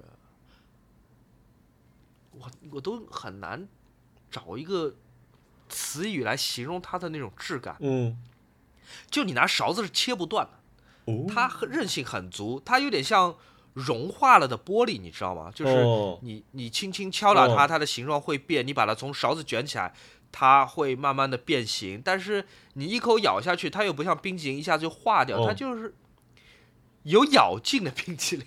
我我如果要一定要说的话，我这种有点像大福的那种口感，对，就很扎实，很扎实。你一看四个口味叠在一起，好像也就个一个半拳头大小，但你是真的吃不完。太扎实了，就是你吃完这冰淇淋，你感觉吃了一顿一顿饭一样。嗯，哇，我觉得密度很大，密度真的很大，特别是它那个巧克力味的那个呃冰淇淋，嗯，我觉得密度大到可能，因为它真的塞了很多很多料在一个很狭小的空间里面。甚至可能导致时空发生扭曲，就像黑洞一样。就白矮星，因为质量太大、密度太大，向内塌缩，导致所有的光经过那边都会打个弯。我觉得那个冰淇淋可能有类似的效果。可所以所以看起来很小，但是是它里面塞的馅是什么呢？就除了巧克力以外，它还有别的东西？没有没有，它就是冰巧克力冰淇淋，但是它怎么做的，用了哪些原料我不知道。对，但它真的太实心了，就是。我觉得可以用来做防弹衣，就是你一枪子弹打过去。你们这旅游的人真好烦啊！给你们多一点，你们又又又要讲；给你们少一点，你们要说你们 没有。我我我觉得很满足，就真的就如果我们现在做一个实验，嗯，我们拿一把枪，嗯，对着苏兆阳，苏兆阳胸口贴一块这个巧克力冰淇淋，子弹啪打过去，拐弯，这个超高速 对过去，它要么是被弹，我觉得不会被弹开，它一会。噗，就吸住它那个冰淇淋会吸住那个子弹，那个子弹就噗吸在上面，它都不会发出巨响，它也不会溅出水花，不会的，它就噗吸住了，就是就是这么扎实的一个冰淇淋。嗯，然后每一个球只卖二十五里拉，天地良心哦，这个这个真的是良心。哇，真十块钱一个，我天哪，哎呀，然后我们还抽了水烟，嗯。我们每天都出去，几乎每天我们都会在餐厅 我以为你说你每天都在那里抽大烟，水烟，水烟听上去好像是坏孩子抽的东西，但基本上就是就跟烟差不多嘛。我觉得里面应该是没有，嗯，我觉得里面没有烟，嗯，因为我们抽的，比如说点的，它有点像鸡尾酒，但菜单上有很多那种名字，你也不知道他在说什么，嗯，你就凭感觉点，我也不知道这这个是什么意思，比如说什么。戴安娜，你不知道这个水烟叫戴安娜是什么？抽出来就是，呃，草莓加薄荷啊，没有烟哦，它就是有点那种香精的感觉哦。对，像是是不是有点像我们现在那种就是电子烟这种雾化电子烟？我觉得可能比那个更要柔和啊。我觉得它就是把冰激凌变成气体 这种感觉，还是同一份料哎。对，我觉得我们中文把它翻译成水烟带个烟字是有误导作用的，因为它跟烟真的一点关系都没有。嗯，那就是气体。嗯，一百六十里拉一个水烟，差不多五十多块钱吧。嗯，然后你能抽三个小时，就你 点个点个五十块钱人民币的水烟，你可以在这餐厅坐，恨不得坐三个小时。天哪，哇，那那就是流行新时尚啊！带一个笔记本，然后你就在那边一边抽水烟一边干活。对，真的可以。嗯，哦，你知道那边星巴克多便宜吗？嗯，多少钱？星巴克好像一杯美式，如果好像折人民币是十五块，什么？十六块？天哪！我们这里这样子还敢卖这么贵？天哪！我们这边星巴克多少美式多少钱？二十八起跳吧？二十八起跳啊？二，三十多，反正我总会去买两杯没低于六十的，反正嗯。哦，但星巴克它那边的星巴克的味道好像也有点不一样。它也有点像中东的风格，就加很多很多香，就它就很重的香料味道，就它那个豆子有很重的香料的味道。哦，没有说不好，只是说它很中东。嗯，OK，呃，好，地下工作者他他问熊老师，他说这么户外了，最后有没有接到金主的广告呢？没有。你知道我这次去呃土耳其有多破釜沉舟吗？嗯，我跟苏少阳两个人，我们去之前我们就说好，因为我们这次要做很多呃公共交通工具，我们要爬山，带箱子是很不方便的，所以我们是要求把我们十四天的所有的用到的行李设备，所有的东西，嗯，都放在一个书包里面，我们只背包不带行李。哇，然后为了把所有东西塞到包里面，嗯，我们不用行李箱。我为了把所有东西塞到双肩包里面，我最后我连拍视频的相机都没带。嗯，嗯，所以我视频都没拍。哦，所以纯粹哇，那也挺好的。我觉得你需要这种纯纯的这种只是休息的，嗯，对吧？就是一点工作压力都没有。对，就是不然你要是带着这个相机，你到底是拍还是不拍呢？对不对？嗯，是的。哦。哎，那那那正好有个顺着的问题，他说想知道熊老师去土耳其背了哪只包？估计是看到了。背了一个巴黎世家的双肩包，但我买这个包跟很多朋友买名牌奢侈品，呃，动机不太一样啊。因为我买它不是为了要让它满足我就虚荣的。你讲过，因为这个特别能装，对吧？对，它非常非常能装，巨能装。我把你想，我把十四天的东西都装在里面。我装了一个十六寸的笔记本电脑，装了一件或者两件外套，因为有时候会穿一件在身上。嗯。然后一整包袜子，一整包内裤。嗯。两台照相机，还有一台 DV，还有 DV 的充电器。天哪，你还是带了这么多备用？对，备用电池。然后带了十几卷胶卷，带了三盘 DV 用的录像的磁带。嗯。然后还有。一整包的充电的设备，就是各种充电线、各种充电插头，嗯，还有洗漱用品，都塞在这个书包里面。哦，还有一本书，就是我刚刚讲的《拜占庭帝国》那本书也塞在里面。嗯，哇，对，其实还挺能装的。嗯，好的，嗯，好的，啊，那啊，那正好还有一个顺带延伸问题，就是小老虎有限责任公司问他说，他说想知道我们每次出行带了几带会带几双鞋？你一般带几双鞋？你就一双，你没得带备用。我都不知道这还。对，我好像从来不会说还带什么超过一双鞋，我就穿在脚上，我就那一双鞋。我一般是两。那双鞋特别好。嗯。啊，你说，你说。两双吗？嗯嗯。你你先说你的两双是哪两双？我一般就是我会脚上穿一双我我比较舒服的运动鞋。我一般比如说我不是有很多 New Balance 嘛，我一般会穿一双这个，然后我会在包里面带一双。非常非常轻的，就是比如说我有一双那个 On 的这种呃 Cloud Max 的这种跑鞋，它就是非常非常轻，然后非常非常小的这种鞋，我会带一双，就是真的就是以防万一，而且有的时候万一就是一天走了很多路，对吧？鞋子臭了怎么办？如果我是住酒店，因为我我我我出去可能跟熊老师不一样，就是我不会就是比如说我感觉你可能就是每一晚都要换酒店的这样子的一个一个一个行动了吧？对对吧？那我我的话，我一般会在一个酒店稍微待几天，所以就是我有的时候就会换一下行嗯就是行李，或者就是把东西都放在酒店里面。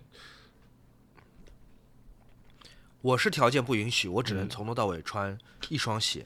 但这双鞋我非常非常满足。我在微博也讲过，那个是管木老师收到的公关礼物，Vans 送给他的。然后管木老师说他鞋太多了，然后我又我又在人家评论区大呼小叫说好美好美好美。管木老师碍于情面，觉得徐浩墨这个要饭总得 回应一下，所以就非常好心、非常大方的把那双 Vans 送给了我。那双 Vans 我非常非常喜欢。嗯，我们在土耳其，我穿着它。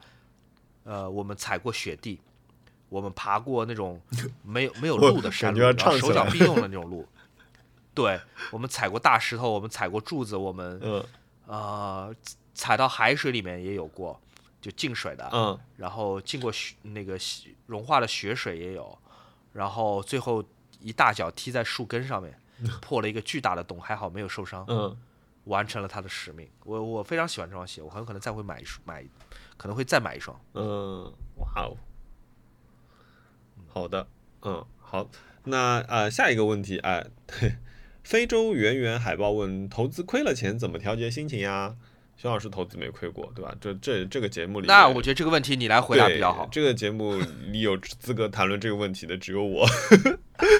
投资亏钱怎么调节心情啊？我我跟跟你这么说吧，我现在的基金啊，据我上一次看，我上一次看我的基金的那个蚂蚁金服里面那个应该是，呃，上个月吧，上上上个月两个月上两个月吧，呃，负百分之三十八，呃，就是我有一只基金的亏损是负百分之三十八，整体大概是负二十左右，呃，嗯，你能怎么办呢？你你总不能去打一顿那个基金经理吧？所以就是我觉得调整一下心态吧。就是那个一个你你有两种方法嘛。第一个方法就是你最近非常就是注意的去关心这件事情，呃，你通过一些短线操作，呃，找准节点之后，让自己平一些亏损。比如说我在股市里面是是是这么做的。那基金我怎么做呢？我觉得我没有这个，真的没有时间去看这个东西了，所以我想说，那不如就放着吧。因为可能我看了一下，我我当时选的这几个方向，我觉得长期来说还是可能会可以的。所以我把所有的就是卖出的线都放在了平仓线，或者有一些甚至是负百分之五，就是我愿意亏掉百分之五，我要把它卖掉这样的一个情况。嗯，并且将来我应该不会再买基金了，就是嗯，所以我觉得呃。与其你你现在去纠结，就是我我我到底要怎么办？其实我们没有任何办法，就是特别是像中国的这样一个基金，它它本来的一个购买的结构，基金经理他们是赚的管理费，所以你一年不管怎么做，你不管他有没有帮你赚钱，你都是要交给他百分之一到百分之一点五的管理费的，嗯，所以对他来说他是不会亏的，嗯，亏的只有用户，所以而且你你反过来想，就是前三年因为就是。原那些原因，我们其实我们的经济确实是很很低迷，所以那个，呃，换一个心态吧，我觉得好的总归会来的，因为就已经没有办法再更差了。哎。听上去 很悲惨，悲悲伤这一通话啊！我我跟你讲，我那我因为我我懂，我可能有能够理解一些这个朋友他这个感受，就是我因为那次我打我我晚上我深更半夜，你知道晚上十二点之后不要打开手机看钱任何相关的事情，肯定没好事。我就打开手机一看啊，负三十八，我想说负三十八是什么概念？我再看看我的本金，我的天呐，你知道吗？我当时就就已经不想睡了，我觉得我一口血就吐在公屏上了。你你你放了你你放了十块钱进去，他现在告诉你 你现在只剩七块钱不到了，哇，这这个心情非常糟糕的。我还记得我小时候看马克吐温的《王子与平儿》，嗯，啊，有一段我记得特别好笑，他前面讲的是，呃，爱德华六世那个小国王，英国国王，因为跟乞丐互换身份，然后莫名其妙被赶出了他自己的宫殿嘛。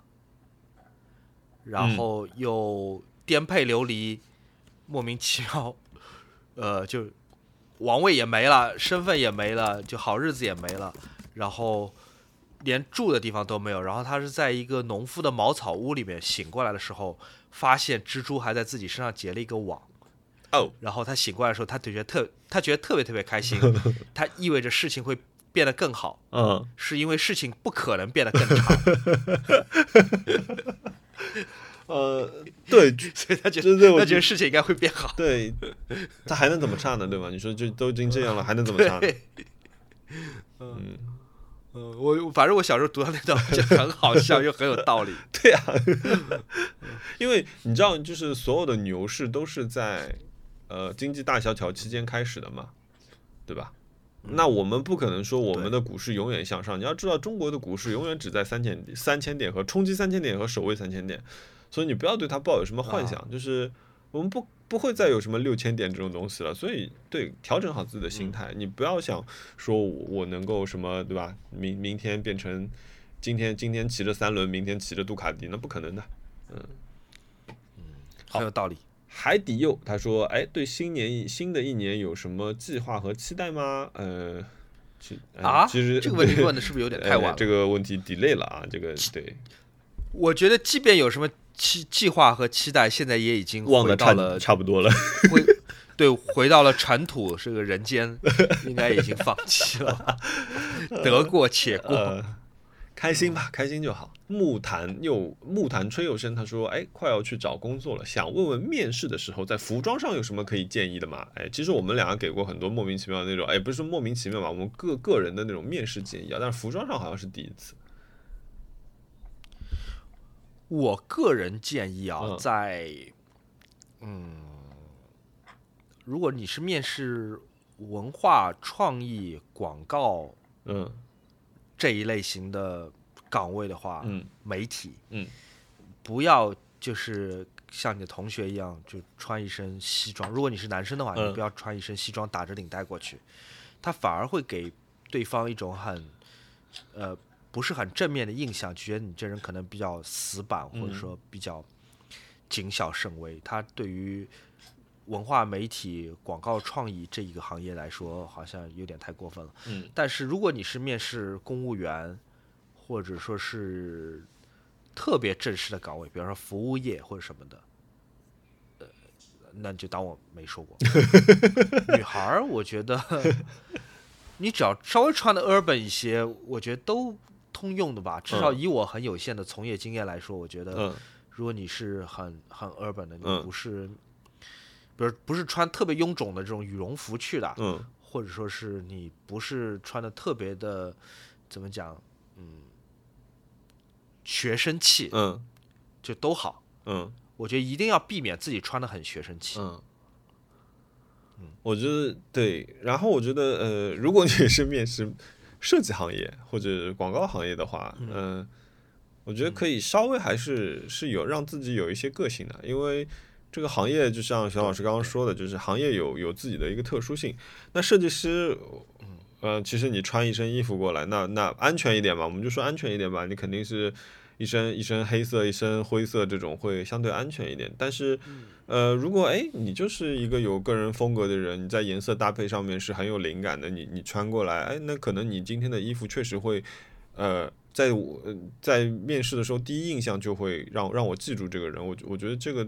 这个要看你的，你面试什么职位？因为你穿成这样去面试一个公务员，肯定会有有一点点不那么合适，对吧？看场合，嗯。但我觉得照着优衣库的杂志里面的风格搭一套，应该也花不了多少钱。我觉得优衣库看上去很得体。对啊，我其实天天上班穿的又都是优衣库，我觉得挺好的。呃，对，我我我我现在去优衣库，我我我上级说，我就说我就买了一打黑色的卫衣，每件都一样，我觉得啊，早上省了好多时间啊。好呀，潘离终身他说，请教熊老师推荐几支摇滚乐队。他说，过去的两年他才把 Pink Floyd 呃完完整整的听完。他说，作为一个新手，他想要多了解一些，多探索一些摇滚音乐，但是体系实在太庞大了，以至于无从下手。呃，如果这位朋友对平克·弗洛伊德是感兴趣，而且愿意花这么长的时间、这么大的耐心去听的话，呃，可以探索一下他同时期的其他几支超级英雄乐队。嗯。超级英雄乐队就是指那种摇滚史留名，然后你可以永远听下去，然后他们自身的无论是音乐还是视觉都有非常宏大的宇宙观的乐队。嗯，比方说 Yes，嗯，Y E S Yes，嗯，也是同时期的英国摇滚乐队，他们也是前卫摇滚风格。嗯，可能资格应该比平克·弗洛伊德还早几年。平克·弗洛伊德第一张专辑，呃，他。还是有一些模仿甲壳虫的影子，但 Yes 在那个时候已经在创造很了不起的音乐了。呃，一旦提到平克·弗洛伊德，Yes 往往也会被提到。还有一个就是著名的 King Crimson，对吧？嗯，King King Crimson 也是一个非常了不起的乐队，但你听他前五张专辑就可以了。哦，一家之言啊，有有可能你会发现后面专辑你也很喜欢，但不要怪我。嗯，但一般来说都试试。King Crimson 因为。King Crimson 最经典的就是前五张专辑，嗯，呃，Genesis 创世纪，Genesis 啊，前四张专辑 听一听就不错了。哎，那后面也哦，你说变成流行乐队了，就不用听了。嗯，我问一个很很白痴的问题，啊，那 New New Order 算什么？嗯，New Order 它最开始它脱胎于 Joy Division，Joy Division 是个后朋克乐队。嗯。所以 New Order 一开始它是个舞曲化、有后朋克印记，但已经很浅了的一个呃呃一个 synth pop 或者新浪潮乐队。在它后面，它的就是合成器的部分会越来越多，嗯嗯嗯，它会越来越舞曲化，就八零年代舞曲化，它就是一个典型的新浪潮、典型的 synth pop 的一个乐队。哦，OK。但到后面，当它变成另外一支超级乐队之后，它的风格也会更多变嘛，它会有很多的呃。合作，他会有一些很电气化的专辑，比方说，呃，在他有一张专辑叫做《Technic》里面是这就比较电气化。嗯。他另外一张专辑，二零零零年千禧年左右出的叫《Get Ready》，那张就很多元，它里面还跟 Smash Pumpkins 的呃那个 Billy Corgan 还合作，然后他有很多很复杂东西，包括 New Order 的人也会参与到化学兄弟的单曲里面去，好像据我所知是不止一首。Out of Control，对，Bernard Summer 主唱的，在化学兄弟的九七年的专辑《Surrender》里面的，所以 New Order 本身也是很很很繁很丰富的一个乐队。嗯，New Order 包括他们还有很多那个呃分支乐队组合。嗯，比方说 New Order 他 New Order 的呃 Bernard Summer 和 The Smiths 的 Johnny Marr，嗯，和 Kraftwerk 的一个人，嗯，和宠物店男孩的一个人组成了一个乐队，名字叫 Electronic。哦，那你可能听这乐队的名字就知道这个乐队风格是怎么样，是 Electronic 对吧？嗯，然后 New Order 里面比较不出名的有一个女性团队成员，啊、他们还和他另外一个乐手，他们又组成了一个一个乐队，也是个舞曲化的乐队。他们比较好笑，他们就觉得我们俩没有 Banana Summer 主唱那么出名，嗯没有 Peter Hook 那么出名。嗯他们这个乐队的名字叫 The Other Two，另外两个。很好笑，哦，好厉害。因为，确实你看我记不住他名字，嗯。我讲 New Order 的成员，我只能记住说 Banana Summer 嗯。主唱、Peter Hook 对吧？嗯。和另外两个人，嗯，他们这个乐队名字就叫另外两个 The Other Two。哎，这个其实是所以我觉得个蛮幽厉害的，默感很强对，对对，New Order 的风之乐队我都买全了，我有很多很多我喜欢的，我甚至还有一些名字我都叫不上来。牛的好像有非常非常多的分支的，就是昙花一现的组合啊或什么的。嗯，好的，希望对这个能打开这位朋友的一个一个新世界啊。好，下一个问题是，呃，熊老师和我会不会感觉家里的猫猫越养越像自己？我感觉小熊猫长得和熊老师好像啊，都是迷人大眼睛。嗯，这个救场救的蛮好哦，。谢谢，谢谢。我也我也确实觉得是，我觉得我觉得我的猫和我在脾气上是有很多接近的地方，嗯很有可能都不是优点上的接近，都是缺点上的接近。嗯呃，没有耐心，然后比较势利眼。我觉得我的猫现在很势利眼，非常非常势利眼，就是跟我之间没有任何爱可言，就是纯粹的一个供养关系。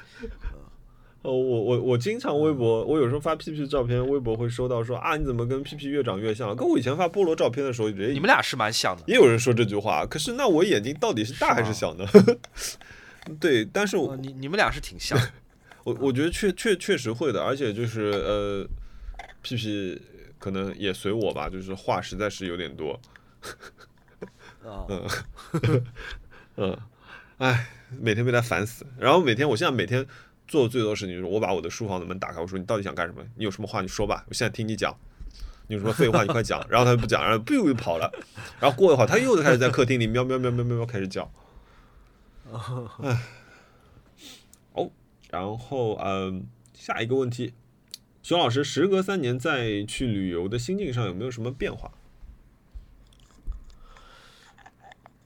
第一就是变得很生疏，我我会忘记很多我原来很熟悉的嗯呃事情，嗯怎么转机啊啊、转机机场，嗯我买吃的东西是用美元刷还是用欧元刷还是用当地货币刷？嗯呃，是先出关还是先拿行李，还是反哦过来？嗯呃，我到当地之后，这个我签证就如果是电子签，我要不要打印出来？还需不需要留在？就很多以前我很熟的事情，嗯我都已经忘记了。嗯呃，很多那种旅行的知识我有生疏了，比方说土耳其，我这次不是信用卡还被盗刷嘛？嗯虽然钱追回来了，嗯但我在想，哦，这种事情我在二零一零年到二零一九年九年里面从来没有发生过，嗯因为我太熟悉怎么知道避免这种风险了。嗯结果三年风控，第一次出去就犯低级错误，嗯，哎，太蠢了。那这个是怎么怎么会发生的呢？其实我我挺好奇这个事情到底怎么会发生。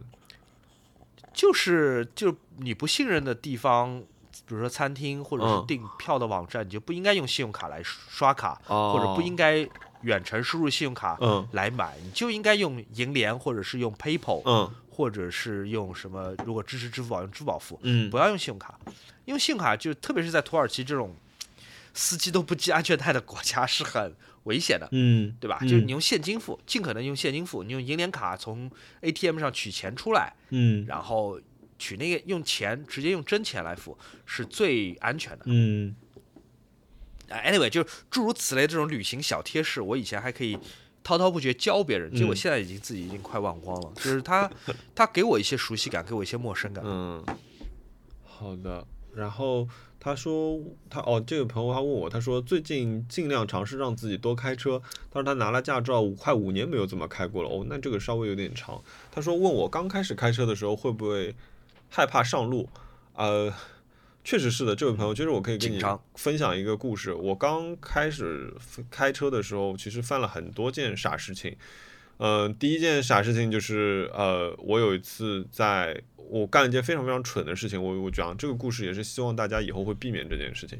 就是我跟我发小两个人，他当时刚买了辆新车，是三菱的 EVO 的那个 Lancer，不是 EVO。然后我们就开去了那个圣寺群岛，因为我们想说，哎，我们找个长途的地方去开开车吧。然后那个时候我刚拿驾照，我没买车，所以他就说啊，那给你开一下。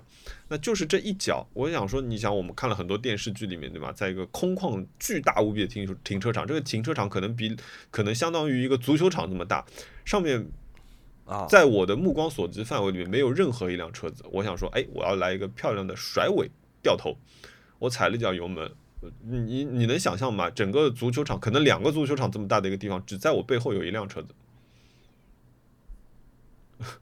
然后，呃，然后呢？当然，这是听听到这里觉得可能比较好笑，但是这是一个让我至今做有的时候都会想起来觉得很后怕的一件事情，就是在我撞到的这辆车的侧门边上站着一个小孩儿，就是，就啊，呃，很吓人，很吓人，我我把自己都吓傻掉，我被我发发小好骂了一顿，就是，然后我整个人自己就吓傻掉，然后我又把他车给屁股给给撞了，就是，就就对我觉得很糟，就是因为我只看了左右后视镜。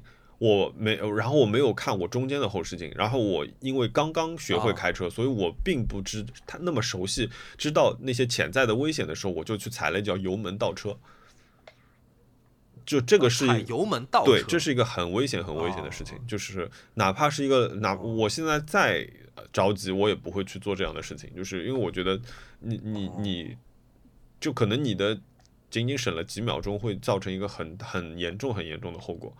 呃，对这个事情，所以还有第第二个事情就是，呃，我刚刚买了车之后，还是一样的问题，就是我我我很害怕，就是我开在路上，甚至说我因为看不清车里面的仪表盘，我就在一个红灯的时候，我就把车里面，你知道车里面不是有一个阅读灯嘛，用来给你看一些什么证件啊什么那些东西的，对吧？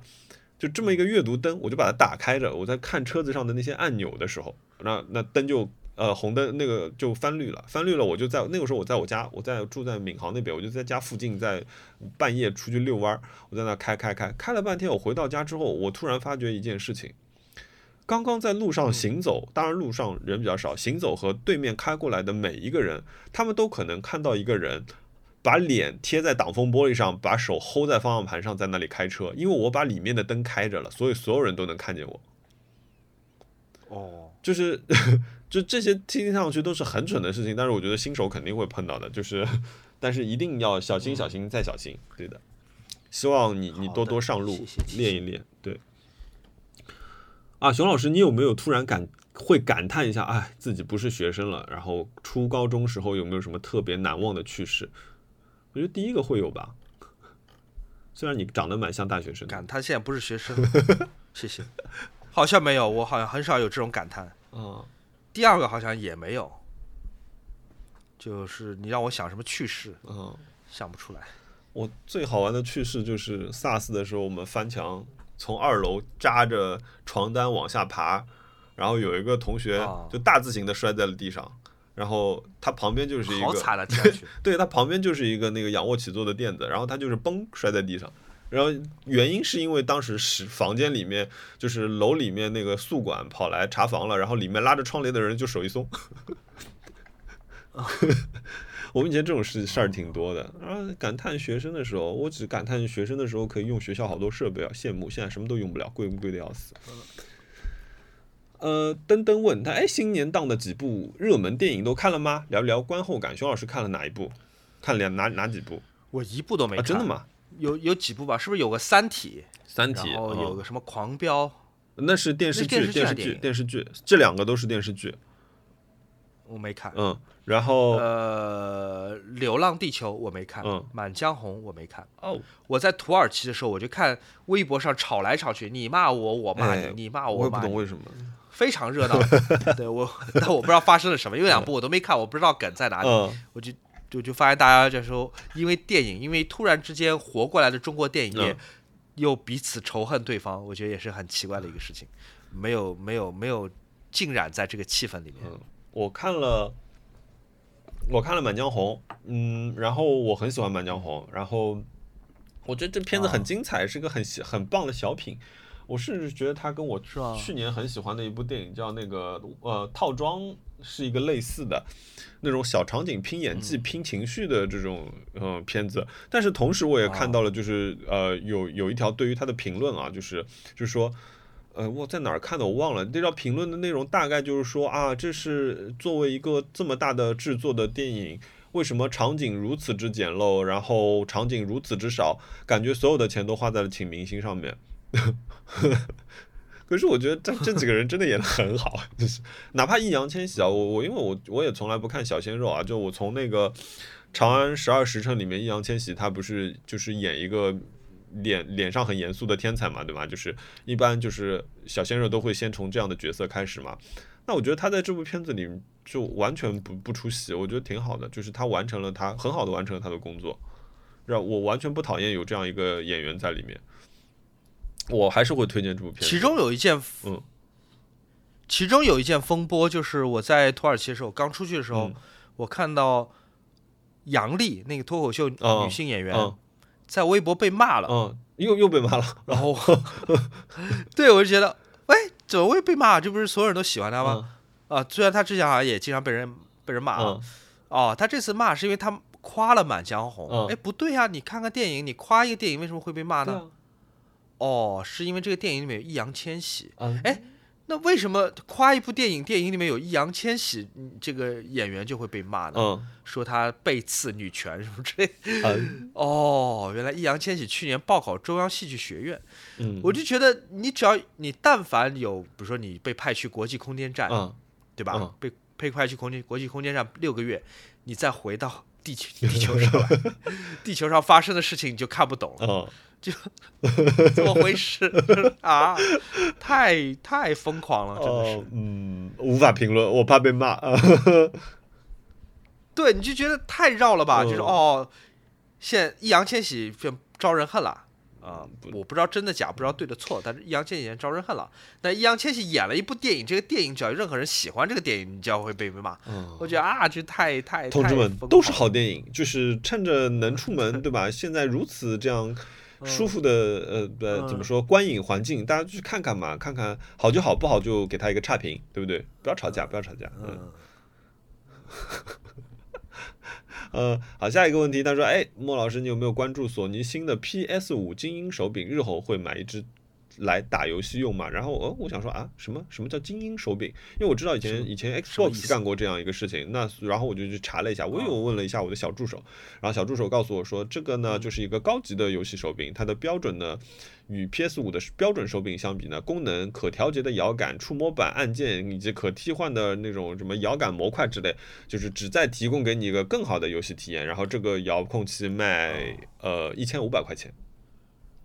啊。呃，我我听完我就是嗯，什么？就是就是我我花了五千块钱买了一个游戏机，然后我又花了五百块钱买多买了一只手柄，因为我有两只手柄，然后我现在还要再花一千五百块钱去买一个基本没有什么可以玩的游戏的一个游戏机，我觉得没有什么意义。我我不太会买，我的 PS 五现在基本就在一个吃灰的状态。我上一次玩它的时候是，呃，打完了那种就是我我觉得是看了一场很精彩的电影，就是那个战神五。就去看一个，就是当一个希腊神话里面的一个呃战战神，当他进入了北欧神话，他们怎么通过两部将将近于大概五十个小时的时间去讲完了一个就是北欧神话的一个故事，包括从提坦巨人讲到那个阿萨神族这等等等等的这样一个一个北欧神话的故事，我觉得这个是很棒的。可是。至于手柄，我我我还好，因为如果比如说，当然了，因为就是我我手残，我不是会打那种什么高精类游戏，比如说我上次说的那个受苦之旅啊，阿尔登法环，以及什么 FPS，就是那种射击类的，要求反应很快那种游戏，就这位朋友就是我是我我对于这种游戏的呃程度，就像熊老师刚刚说他对于打打印机的了解程度一样，就是一个白板，所以 我我应该不会去买这个手柄，嗯，理性消费。接下来哎，接下来到了什么时间呢？哎，接下来到了到了到了自行车时间了，哎，但是现在又加入了三 D 打印机时间了。最喜欢的。这位朋友就是他的名字是一个病字旁加一个三点水，哇，真的很厉害，竟然能打出这样的标标点符号。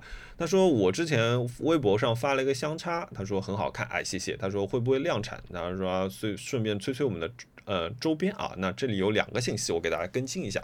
那昨天呢，就呃不前天呢，我跟熊老师发了个消息，我说我已经把我们的图发给我了我们的一个。周边的一个合作方，那我觉得就是我们马上应该就会有一个周边要跟大家见面了，应该是蛮好玩的一个东西，先卖一个小小的关子，敬请期待。然后第二个就是呃，我那个相差，谢谢，因为那个那个其实是我我长时间的一个一系列作品中的一个，呃，我有自己做了一些，因为我有 3D 打印机，正好在纠正问题的时候，我做了一些，也也也送给了朋友一些。然后会不会量产？那那其实呃，希望吧，希望有机会去量产。可是，呃，因为我跟哈娜确实就是我们的个人时间已经是非常非常有限了，所以没有办法去保证说我们能够去做一个东西，并且在我们认可的质量范围下面去把这个东西推出来。所以，呃，我希望，然后我们也会尝试去努力，但是我不能跟您保证这件事情啊。然后不吃香菜的大队长他说，最近买了辆 B A B H 的 T T 车，呃，但是太冷了不想骑，想问一下我天冷出去骑行的装备。呃，这位朋友，呃，B H 我不知道你说的是不是比安奇啊？那买 T T 车，你你的预算真的是非常非常厉害，我我没有想到，就是呃非常高兴啊，就是我们的 听众是消费能力如此之强的这样一个一个群体。熊老师，我跟你说一下什么是 T T 车啊？就是 Time Track，就是这个基本上就是属于环法里面最贵的那辆自行车了。就是，呃，它是给就是以呃车手跑一个单一计时赛的。所以这辆车，哦不对，这不是给车手跑单一计时赛，应该应该这样说，它是铁人三项里用到最多的自行车。然后这辆自行车哦，厉害厉害，大佬大佬。s v e l o 我因为我朋友有一辆 s v e l o 的呃 C 五。然后那辆车的 T T 车整个配下来差不多在十一万二三的样子，也就是我那辆自行车的 一倍价格。就是我我我我不是我觉得这位朋友他的预算非常之充足啊。那就说回我们骑车的这件事情，我的建议是呃不要在。呃，零度以下出去骑，因为零度以下，就因为我们并不是那么熟悉，并且如果你穿戴锁鞋的情况下，路面结冰这一件事情是很难避免，而且你很难躲的一个事情。所以为了安全起见，我一般零下之后看天气预报，零下我就不出去了。那我们就要考虑的一个问题就是，我们把这个地方分成两个区间，一个是零到五度，一个是五到十度。那在在这两个区间里面，我会有两套不同的衣服。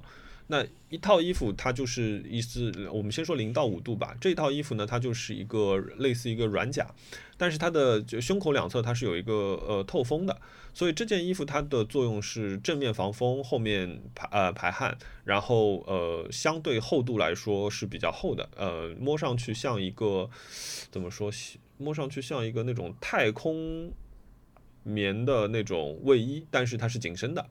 然后它对脖子部分的保护也会比较好。那与此同时呢，你可能需要配一副冬季的手套。我买我自己买的是一副深冬手套，因为我是手很怕冷的人，所以我会自己往上加一个级别，买一个可能是零度或者零到负五度的一个手套。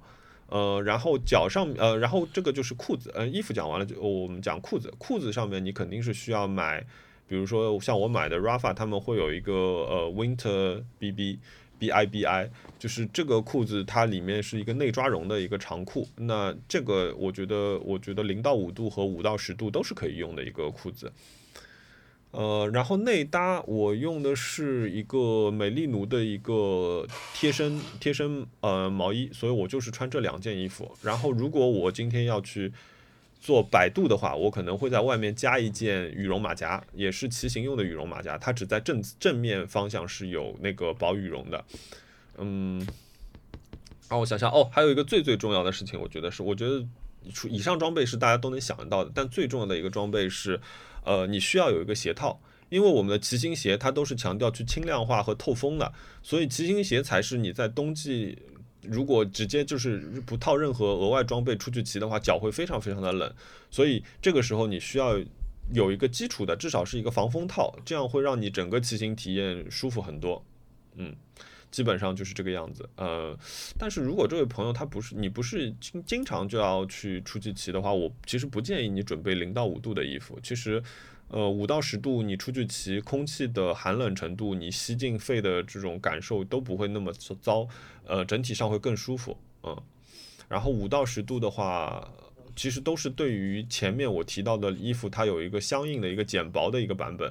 一般我们会说是深深秋或者是一个呃初冬的这样的一个骑行服。这个其实现在几个主流的牌子，比如说 P.N.S、Rafa，还有那个澳洲的那个牌子或者 A A S S O S，他们都有相应。现在其实已经分得非常非常细了，嗯，都有相应季节的衣服。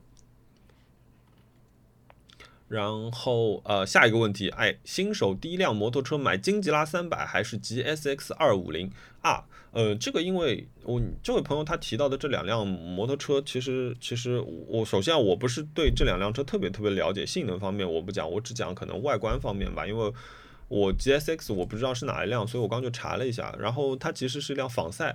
那我自己可能会推荐金吉拉，因为我觉得金吉拉的可玩性，或者比如说你是比较喜欢复古摩托车的话，它那种呃可怎么说个性化，比如说你可以加一个猪鼻子整流罩，你也可以加一个驼峰坐垫，就是你自己玩的可玩性很大。我所以我会推荐推荐金吉拉，它有一点像那个 Trafon 的那个呃我之前说的那辆那辆摩托车，然后。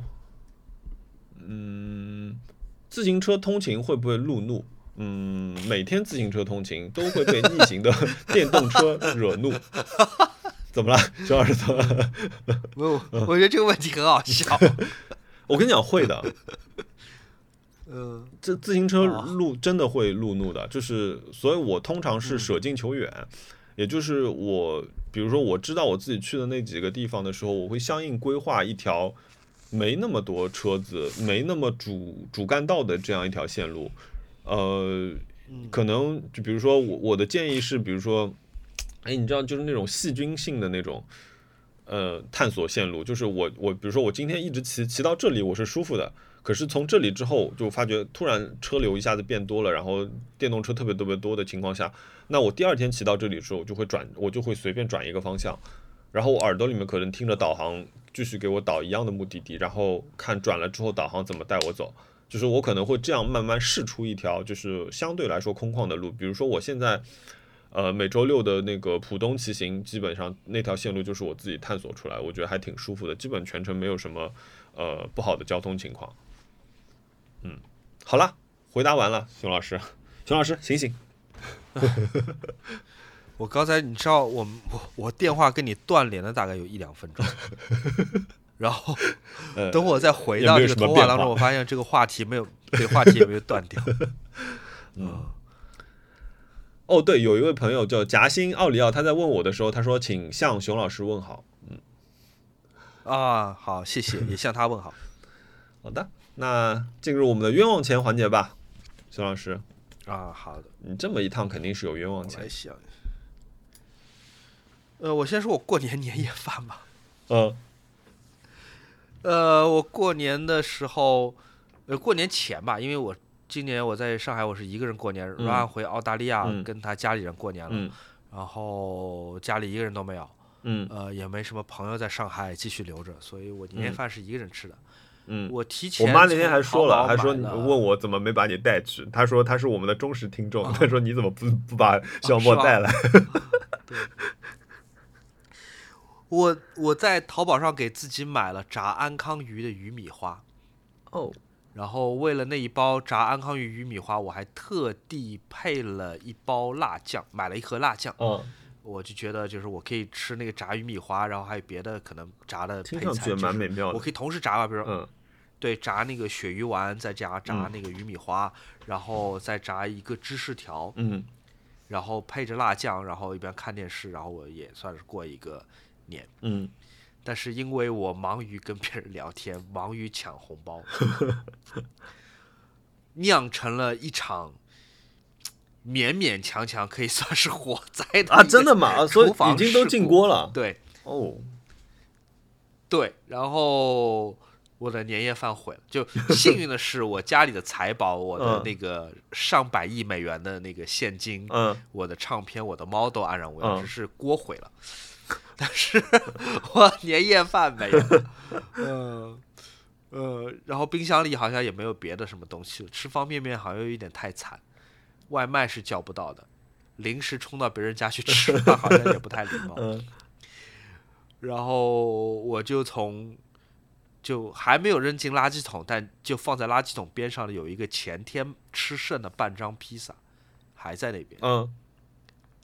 就因为披萨盒比较大嘛，塞不进我们家垃圾桶，我就把它放在披萨盒里面，放在垃圾桶边上。嗯，就是那个是不要的，等到春暖花开，阿姨过完年回来，那个是要一起扔掉了。但是我想了想。年夜饭总要吃的，毕竟我们都是中国人，I'm Chinese，所以年夜饭总是要吃的。那 不至于吧？经过一番 对灵与肉的挣扎，我就把那半张披萨捡了回来。然后，但因为心情很糟，所以虽然我有烤箱，但我没有用烤箱，我心情真的很糟，我就拿呃拿那个微波炉转了一下。嗯嗯，但好死不死。嗯。我那个微波炉不是很大，所以你半张披萨装放进去之后，如果你没看着它，它其实不会转起来，它会卡住。所以它转了三分钟之后，我吃那披萨，我还是吃完了，我还是很坚强的把它吃完。那披萨有一半是快干掉了，已经快变成就是像一张餐巾纸一样薄的那么干，另外一部分还是就是冷的。哎呀，好在没有变质，因为冬天温度比较低。我又是像被打入冷宫一样，打众所周知，冷宫就是保存食物是很适合的，所以 天哪！我年夜饭就吃了那半张披萨。哎呀！所以我的冤枉钱是什么呢？我的冤枉钱就是那个鱼 米花，那个六十多块钱一袋，六十多块钱一袋，很贵的。哦，不是说所有的速冻食品都便宜，那个很贵，而且还伴随着其他的炸鱼丸、炸墨鱼、炸，就全都烧起来了嘛。所以，对，就是。你有看过 Michael Jackson 的演唱会录像吗？嗯，就是 Michael Jackson 出场时候会有一个冲天的火光，就非常有舞台效果。就那时候我冲到厨房，我看到就是那一幕，就是但没有 Michael Jackson，很显然，对 对，就啊，就就不知道应该是逃走还是应该勇敢的去把火关掉。你不知道，你万一你过去关火的时候煤气爆炸，我那个香消玉殒。对，但我还是勇敢的把火关了，然后把这个锅扔了啊。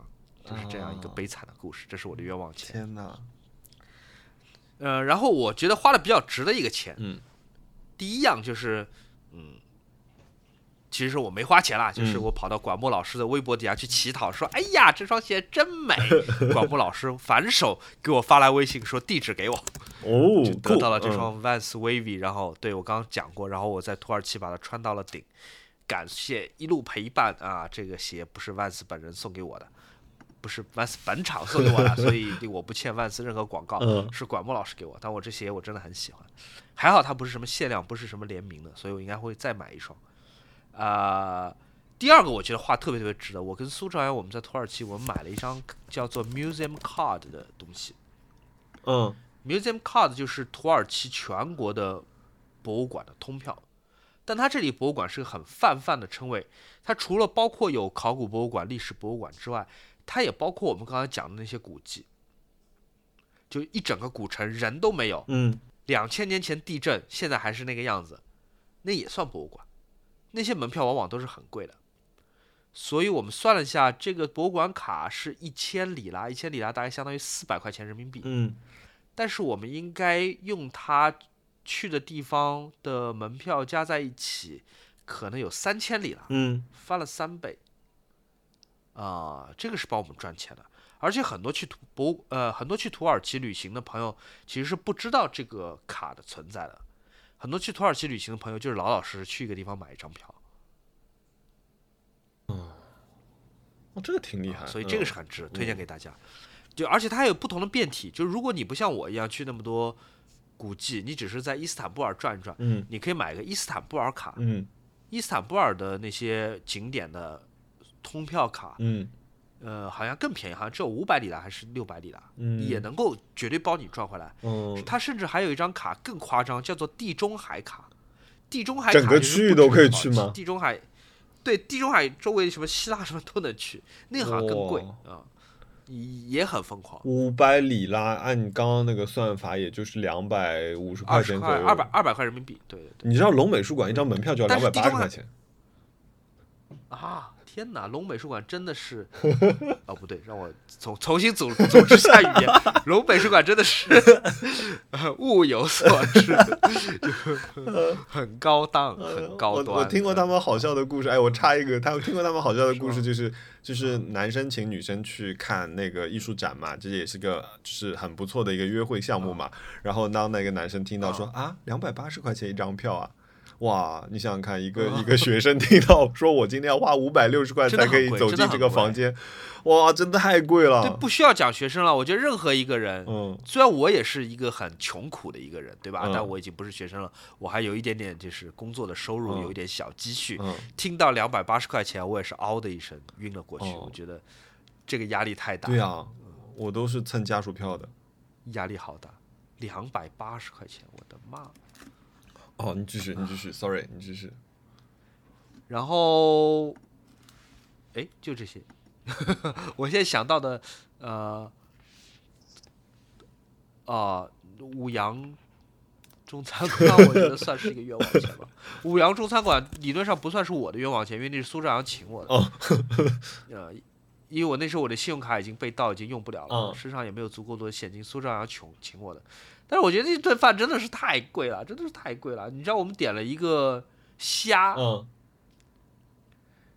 那个虾是要那个什么虾？那就是速冻虾仁炒一炒吧，要四百八十八里拉。哇，两百多块人民币。那是因为那边也没有离水很远吧？地中海区域，对啊，地中海区域。那那个地中海区域，就是说你不用钓虾，虾自己往你网里面跳那种。它为什么？就是海鲜多到什么程度？我跟苏兆阳我们在那个伊斯坦布尔的码头区啊，码头区哦，你就看到那一堆一堆的那个鲷鱼，嗯，一群一群鲷鱼在我们眼前游来游去。海鲜不值钱，在那个中餐馆四百八十八里拉，相当于两百人民币不到，一百九十块人民币吧，一盘虾。啊，蛋炒饭是九十里达，哦，四十块人民币左右。哦，这有点夸张，这有点夸张。Well，那你可能会说，在国外吃中餐就是要贵一点，那你好歹味道做的好吃一点嘛？我觉得那家，哎，也不能这么说，我觉得还是挺感恩的，人家对我们也挺好的，就是很客气，还给我们送了我们两个橘子。但比起我们在土耳其吃的别的东西，真的是有点小贵，有真的有点小贵。嗯嗯，好的。就做一个对比吧。我们那天吃了那个前一天我们吃了韩国菜，也是在安卡拉，也是在同一个区，两家餐厅只差一百米。那个韩国餐厅我们点了一份那个，我点的是金枪鱼酱拌饭配汤，苏老师点的是一个呃，就是石锅拌饭，牛肉末石锅拌饭配汤。然后我们还点了一个泡菜烤饼，我们点了一个炸土豆芝士球。我们还点了这么多洋葱圈，还点了一个什么东西，反正就是一桌子堆不下，真的堆不下，就是笑死了那那种。啊，结完账是五百里拉啊，相当于中餐的半价，中餐那顿饭的半价，五百里拉相当于两百块人民币。那盘哦，还有饮料，炒蛋、炒炒炒虾仁呗。对，那个才五百里拉，你想想。哦，这而且我们吃的时候还有人在那边跳那个 Black Pink。但不是店员跳，是有两个土耳其女孩。嗯，吃饭吃的太开心了，情到深处啊，就跳起来了吗？对，哇，这么刺激，也很神秘。对，所以你看，就是无论是视觉还是味觉，都是一顿饕餮盛宴，才五百里拉。嗯，那你比起来五羊广州，听上去像粤菜，但其实是东北的朋友开的川菜，并没有给我们这种待遇，是吧？嗯，好吧。你呢？你最近有什么冤枉钱或者花特别值的钱？嗯，我最近有一个冤枉钱，嗯，我买了一个一个，呃，怎么三 D 打印的各位朋友应该知道，有一个 K 加，就是 K 开头的一个品牌，他们的一个一个透明的材料。那我其实买了他们很多料，然后我买了一卷透明的料，我买了两种颜色，一种是黑色透明，一种是紫嗯紫粉色透明。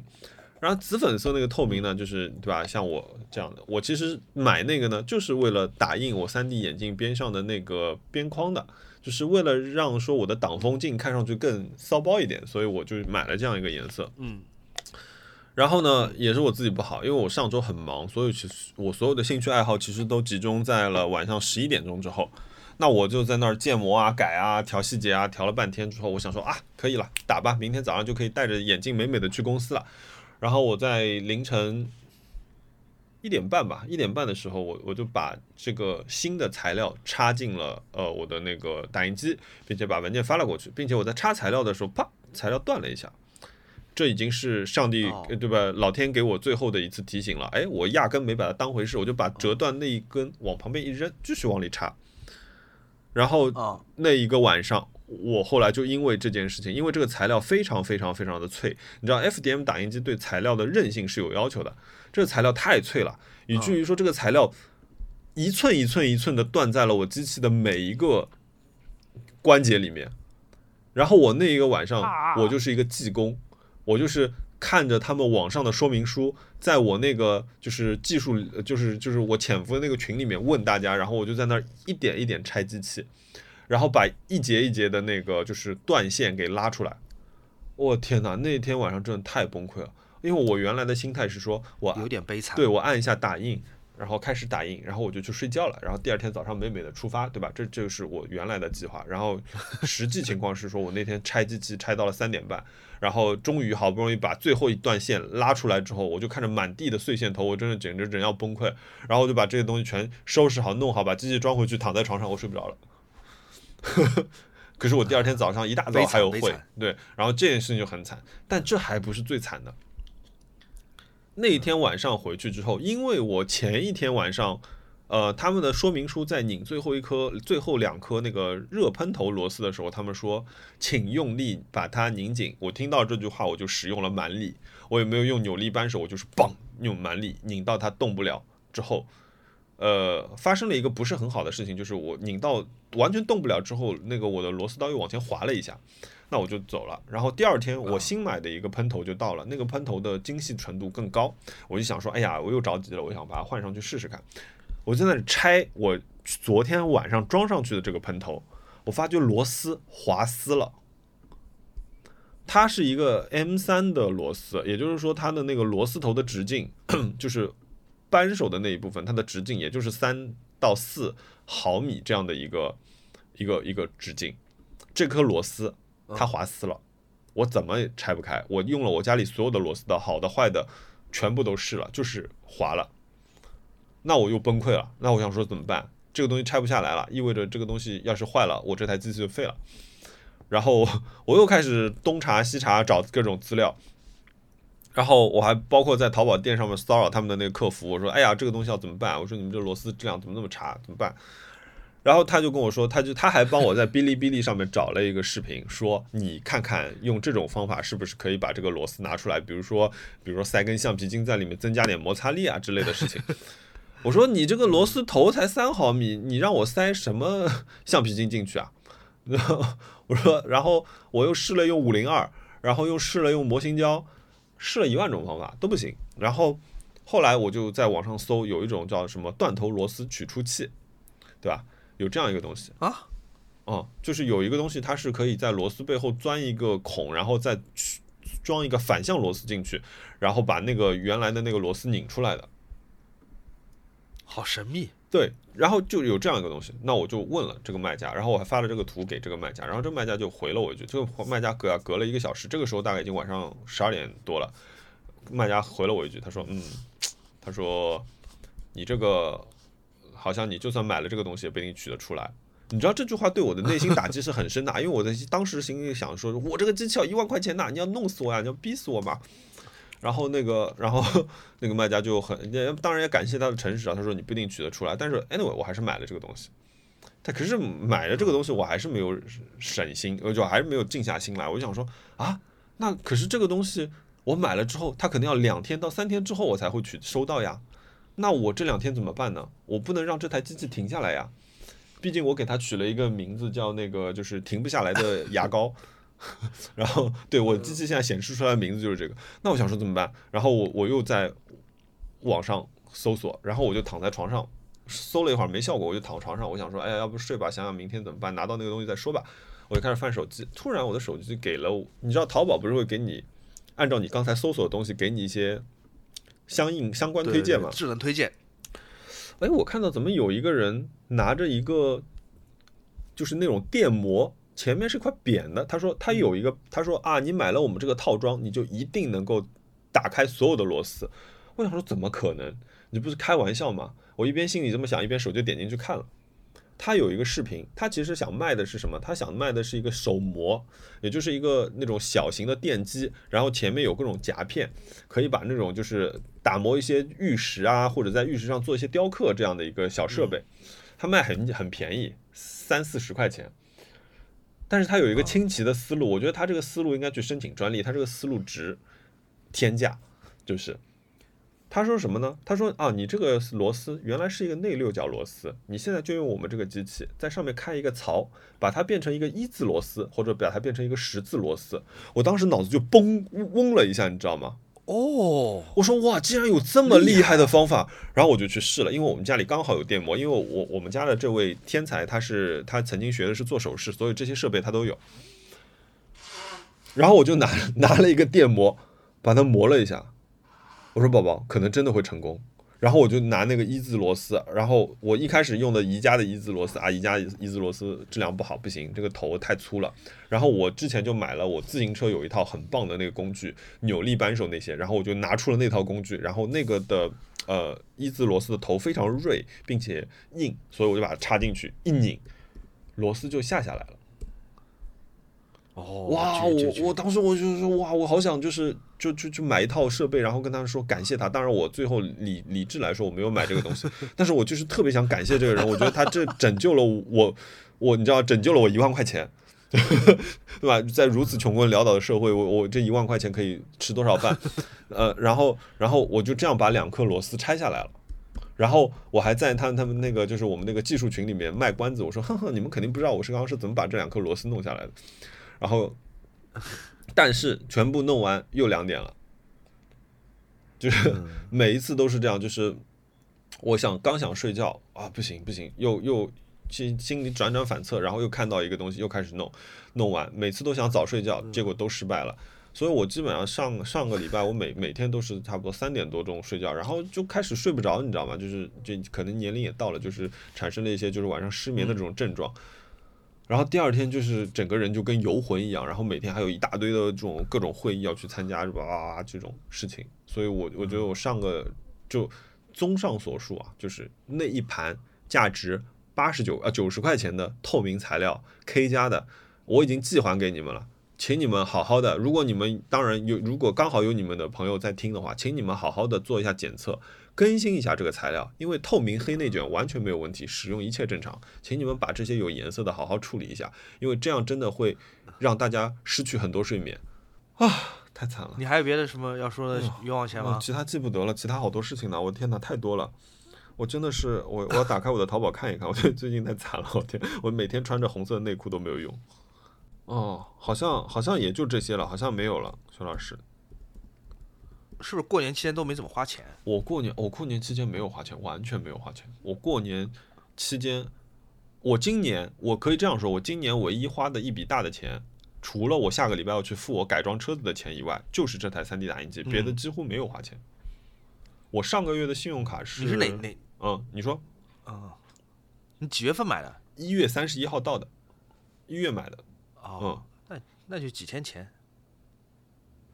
对，今天几号？今天二月十一号。对对对，这台机器没有休息过，至今没有休息超过超过两天，好惨！我觉得我要榨干它。我觉得我感受到了资本主义的那种，你知道吗？坐在监控，一个老板坐在监控室里，看着员工在那边好好打印，然后一会儿他说线卡住了，你过去帮他处理一下，之后他又开始工作了。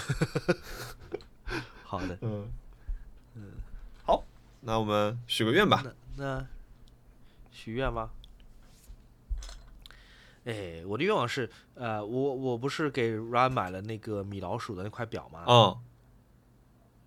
那块表其实它原配有一节它原装的金属表带。嗯。那个金属表带有点短，因为它是从拍卖行买的，所以买的时候你看不到那个表带到底有多长，买到手才发现非常非常短。我都怀疑那个金属表带的那个尺寸是不够戴上任何一个人类的手腕的啊。那我现在，嗯，对我现在给他换的是皮质表带嘛，嗯，但那个金属表带，Run 是喜欢戴金属表带的，嗯，那解决的方法就是说我要去买这个原装表带的表节，就一节一节像乐高积木一样一节一节买到，嗯。呃，我觉得从一个单一卖家那边一下子买到五六节不太可能。我现在从法国买了 什么？我接下来一节一节三节。哎，可是它不会有大小变化吗？只要是这个型号的表节都是一样的。就是我我我的意思是说，它不会就是就是慢慢收细嘛？不会。啊，不会不会，就是那个它只要能够拆下来的表节，那表节都是一样的，能够拆得下来都是一样的。哦。呃，我从法国买了一节，我现在还缺三节。我现在每天在 eBay、在雅虎、在这所有地方在搜这个表节，就有点像《哈利波特》最后一集他们在找魂器。嗯嗯。就我现在估计，我大概还需要三到四节才能够戴上这个金属表链，恢复到可佩戴，对，可佩戴手腕。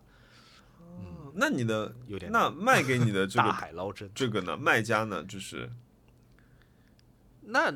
拍卖行买的时候，它就是显示，嗯，就是它跟在商店买东西不一样，嗯，它就显示说我这个表有一块表，它有一段皮的表带，有一段金属的表带，嗯，但它不会告诉你皮的表带或者金属表带有多长哦，你没有办法去找它做售后的，因为拍卖行，包括哪怕全世界最大的拍卖行，苏富比啊，什么佳士得啊，就它包括他们卖艺术品也是一样的，嗯，就是我们认我们的专家，我们认为这是达芬奇的真迹，嗯，但万一它是假的，他们也不管。哦，他不管了。哇！那你确实，你去那种拍卖行夜场，嗯，你买一副罗斯科或者买一副康定斯基，嗯，百分之一百是真的，嗯，因为他的那个出版历史啊、展览历史啊，包括他的之前的收藏家，可能都是很厉害，的不可能是假的，对吧？嗯。但从技术上来说，万一这幅画是假的，你也没办法找拍拍卖行的，这个你要买买之前你要自己判断。哇，这个好流氓！那我我。反正所有全世界拍卖行都是这样子。哦。呃，我现在反正只是缺表节，我就需要去啊不同的地方每天搜，国内国外到处搜，看看能不能搜到这个表的表节。反正还差三节，我先买到一节。哦，祝你好运！这是我目前的许愿。祝你好运！谢谢。嗯，你呢？我的许愿，我要去，我我打算三月进行我的景德镇北线，就是，哎，不对，怎么说？哎，景德镇算在北边吧？哎，对，就我我想去那边转一圈，因为我之前去千岛湖转一圈，所以我景德镇在上海的南边，嗯，在上海的南边，嗯，对，江西景德镇在江西，景德镇就是你浙江往下是江西，再往下是福建，在浙江在上海的南边，嗯，anyway，你要过去干嘛？你要做瓷器啊？我不是，我想去想去玩玩，我想去吃徽州菜，啊。我想吃吃江西菜和徽州菜，我我不可能啊！我稍等啊，给我一分钟。徽州不应该是在安徽吗？对啊，景德镇。嗯，哦，你你说的这个，你说的这个南面不是的，呃，景德镇在杭州的，就是确实它是在左左西的西南面，它是在南昌和杭州的中间，靠近南昌的地方。嗯。我们把这个方向一般都叫做南面，就中国南北的话，这个就是一个北面，一个南面，那个就是南面。对，因为你到了杭州，就好像四川其实也是斜下方。哦，四川是斜下方，但我们也算南方。因为你到了杭州，往左走就是去景德镇，往往南走就是去往往西走。Sorry，往西走，往西走，往西走就是去景德镇。笑死！往往南走就是去福州。对对，熊老师，你的地理是是。对，是优等生。对，然后我打算去那那你可以再看看徽州是不是？徽州是不是在景德镇边上？我我感觉应该是两个省。哎，那那朱怡上次跟我说的，是吗？哦，因为我们打那有可能就像我去那个。土耳其和星巴克一样，他不见得说星巴克一定是土耳其，但是土耳其的星巴克比较便宜，味道不一样，有可能是这样。哦，是顺路的，是顺路的，像来上海吃西餐一样，顺路的啊，是吗？嗯，因为徽州是在黄州黄山地区的，对的。哦，所以这是一条顺路的，然后我们打算就是，呃，先一路直行，就是过了徽州到景德镇，然后就开始往北走，然后去那边吃一圈，然后回上海。然后这可能是我对我春天最期待的一个一个呃事情了。然后还有哦，还有一个最最重要的事情，我的车子的第一阶段改装，我应该下周六的一大早赶第一班火车去接我的爱车回家。他现在在杭州呢，他已经在杭州躺了两个月啊，躺了两个礼拜了。你做了什么改造？现在能飞了是吗？哦。呃，对，已经可以原地起了嘛。这一次呢，这一次我们做的事情呢，就是呃，一个是把前面的灯的部分基本上会改好，就就是我加了两只拉力灯和两只侧向的那个呃白天的那个日间行车灯，呃，然后呃车子里面的部分呢，方向盘的部分会换好，并且我也把我的仪表从 LED 的那个那个液晶显示屏换成了一个机械显示呃仪表盘，然后我把我的两个座椅换掉了。然后把我的座椅后排做了一个扫描，因为这个东西我之后要用这个数据去做防滚架。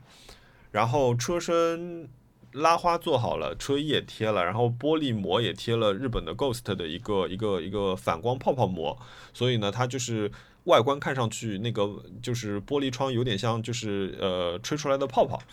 嗯，对，其他还有什么？呃，然后还有银色的耳朵。呃，整整个车会看上去更复古一点，这个基本上是我一阶段做的事情，因为我的方向盘也换成了木头的，嗯。好的，期待，嗯，到时候带我出去兜风，没有问题。哎，我们下次我们又可以在车上录节目了。嗯，好的。哇，这次哎，因为你上次坐过我的车，所以你这次看到的时候，你你你的感受会完全不一样的。我觉得我我我那天看了一下大概的，就是他们在改方向盘的时候给我看了一些照片，我觉得哇，太漂亮了，真的超级喜欢。期待期待，好，那那我们就这样，就到这儿吧。啊，那我们也是个勤奋更新的播客。天，好长，又要剪死了。嗯，辛苦熊老师了。我们长度取胜，不是靠 频率取胜。对啊，就是对啊，我们这个密度对吗？我们两个话这么密的人。嗯，好的，好，谢谢大家，朋友们。嗯，回头再见。哎，拜拜。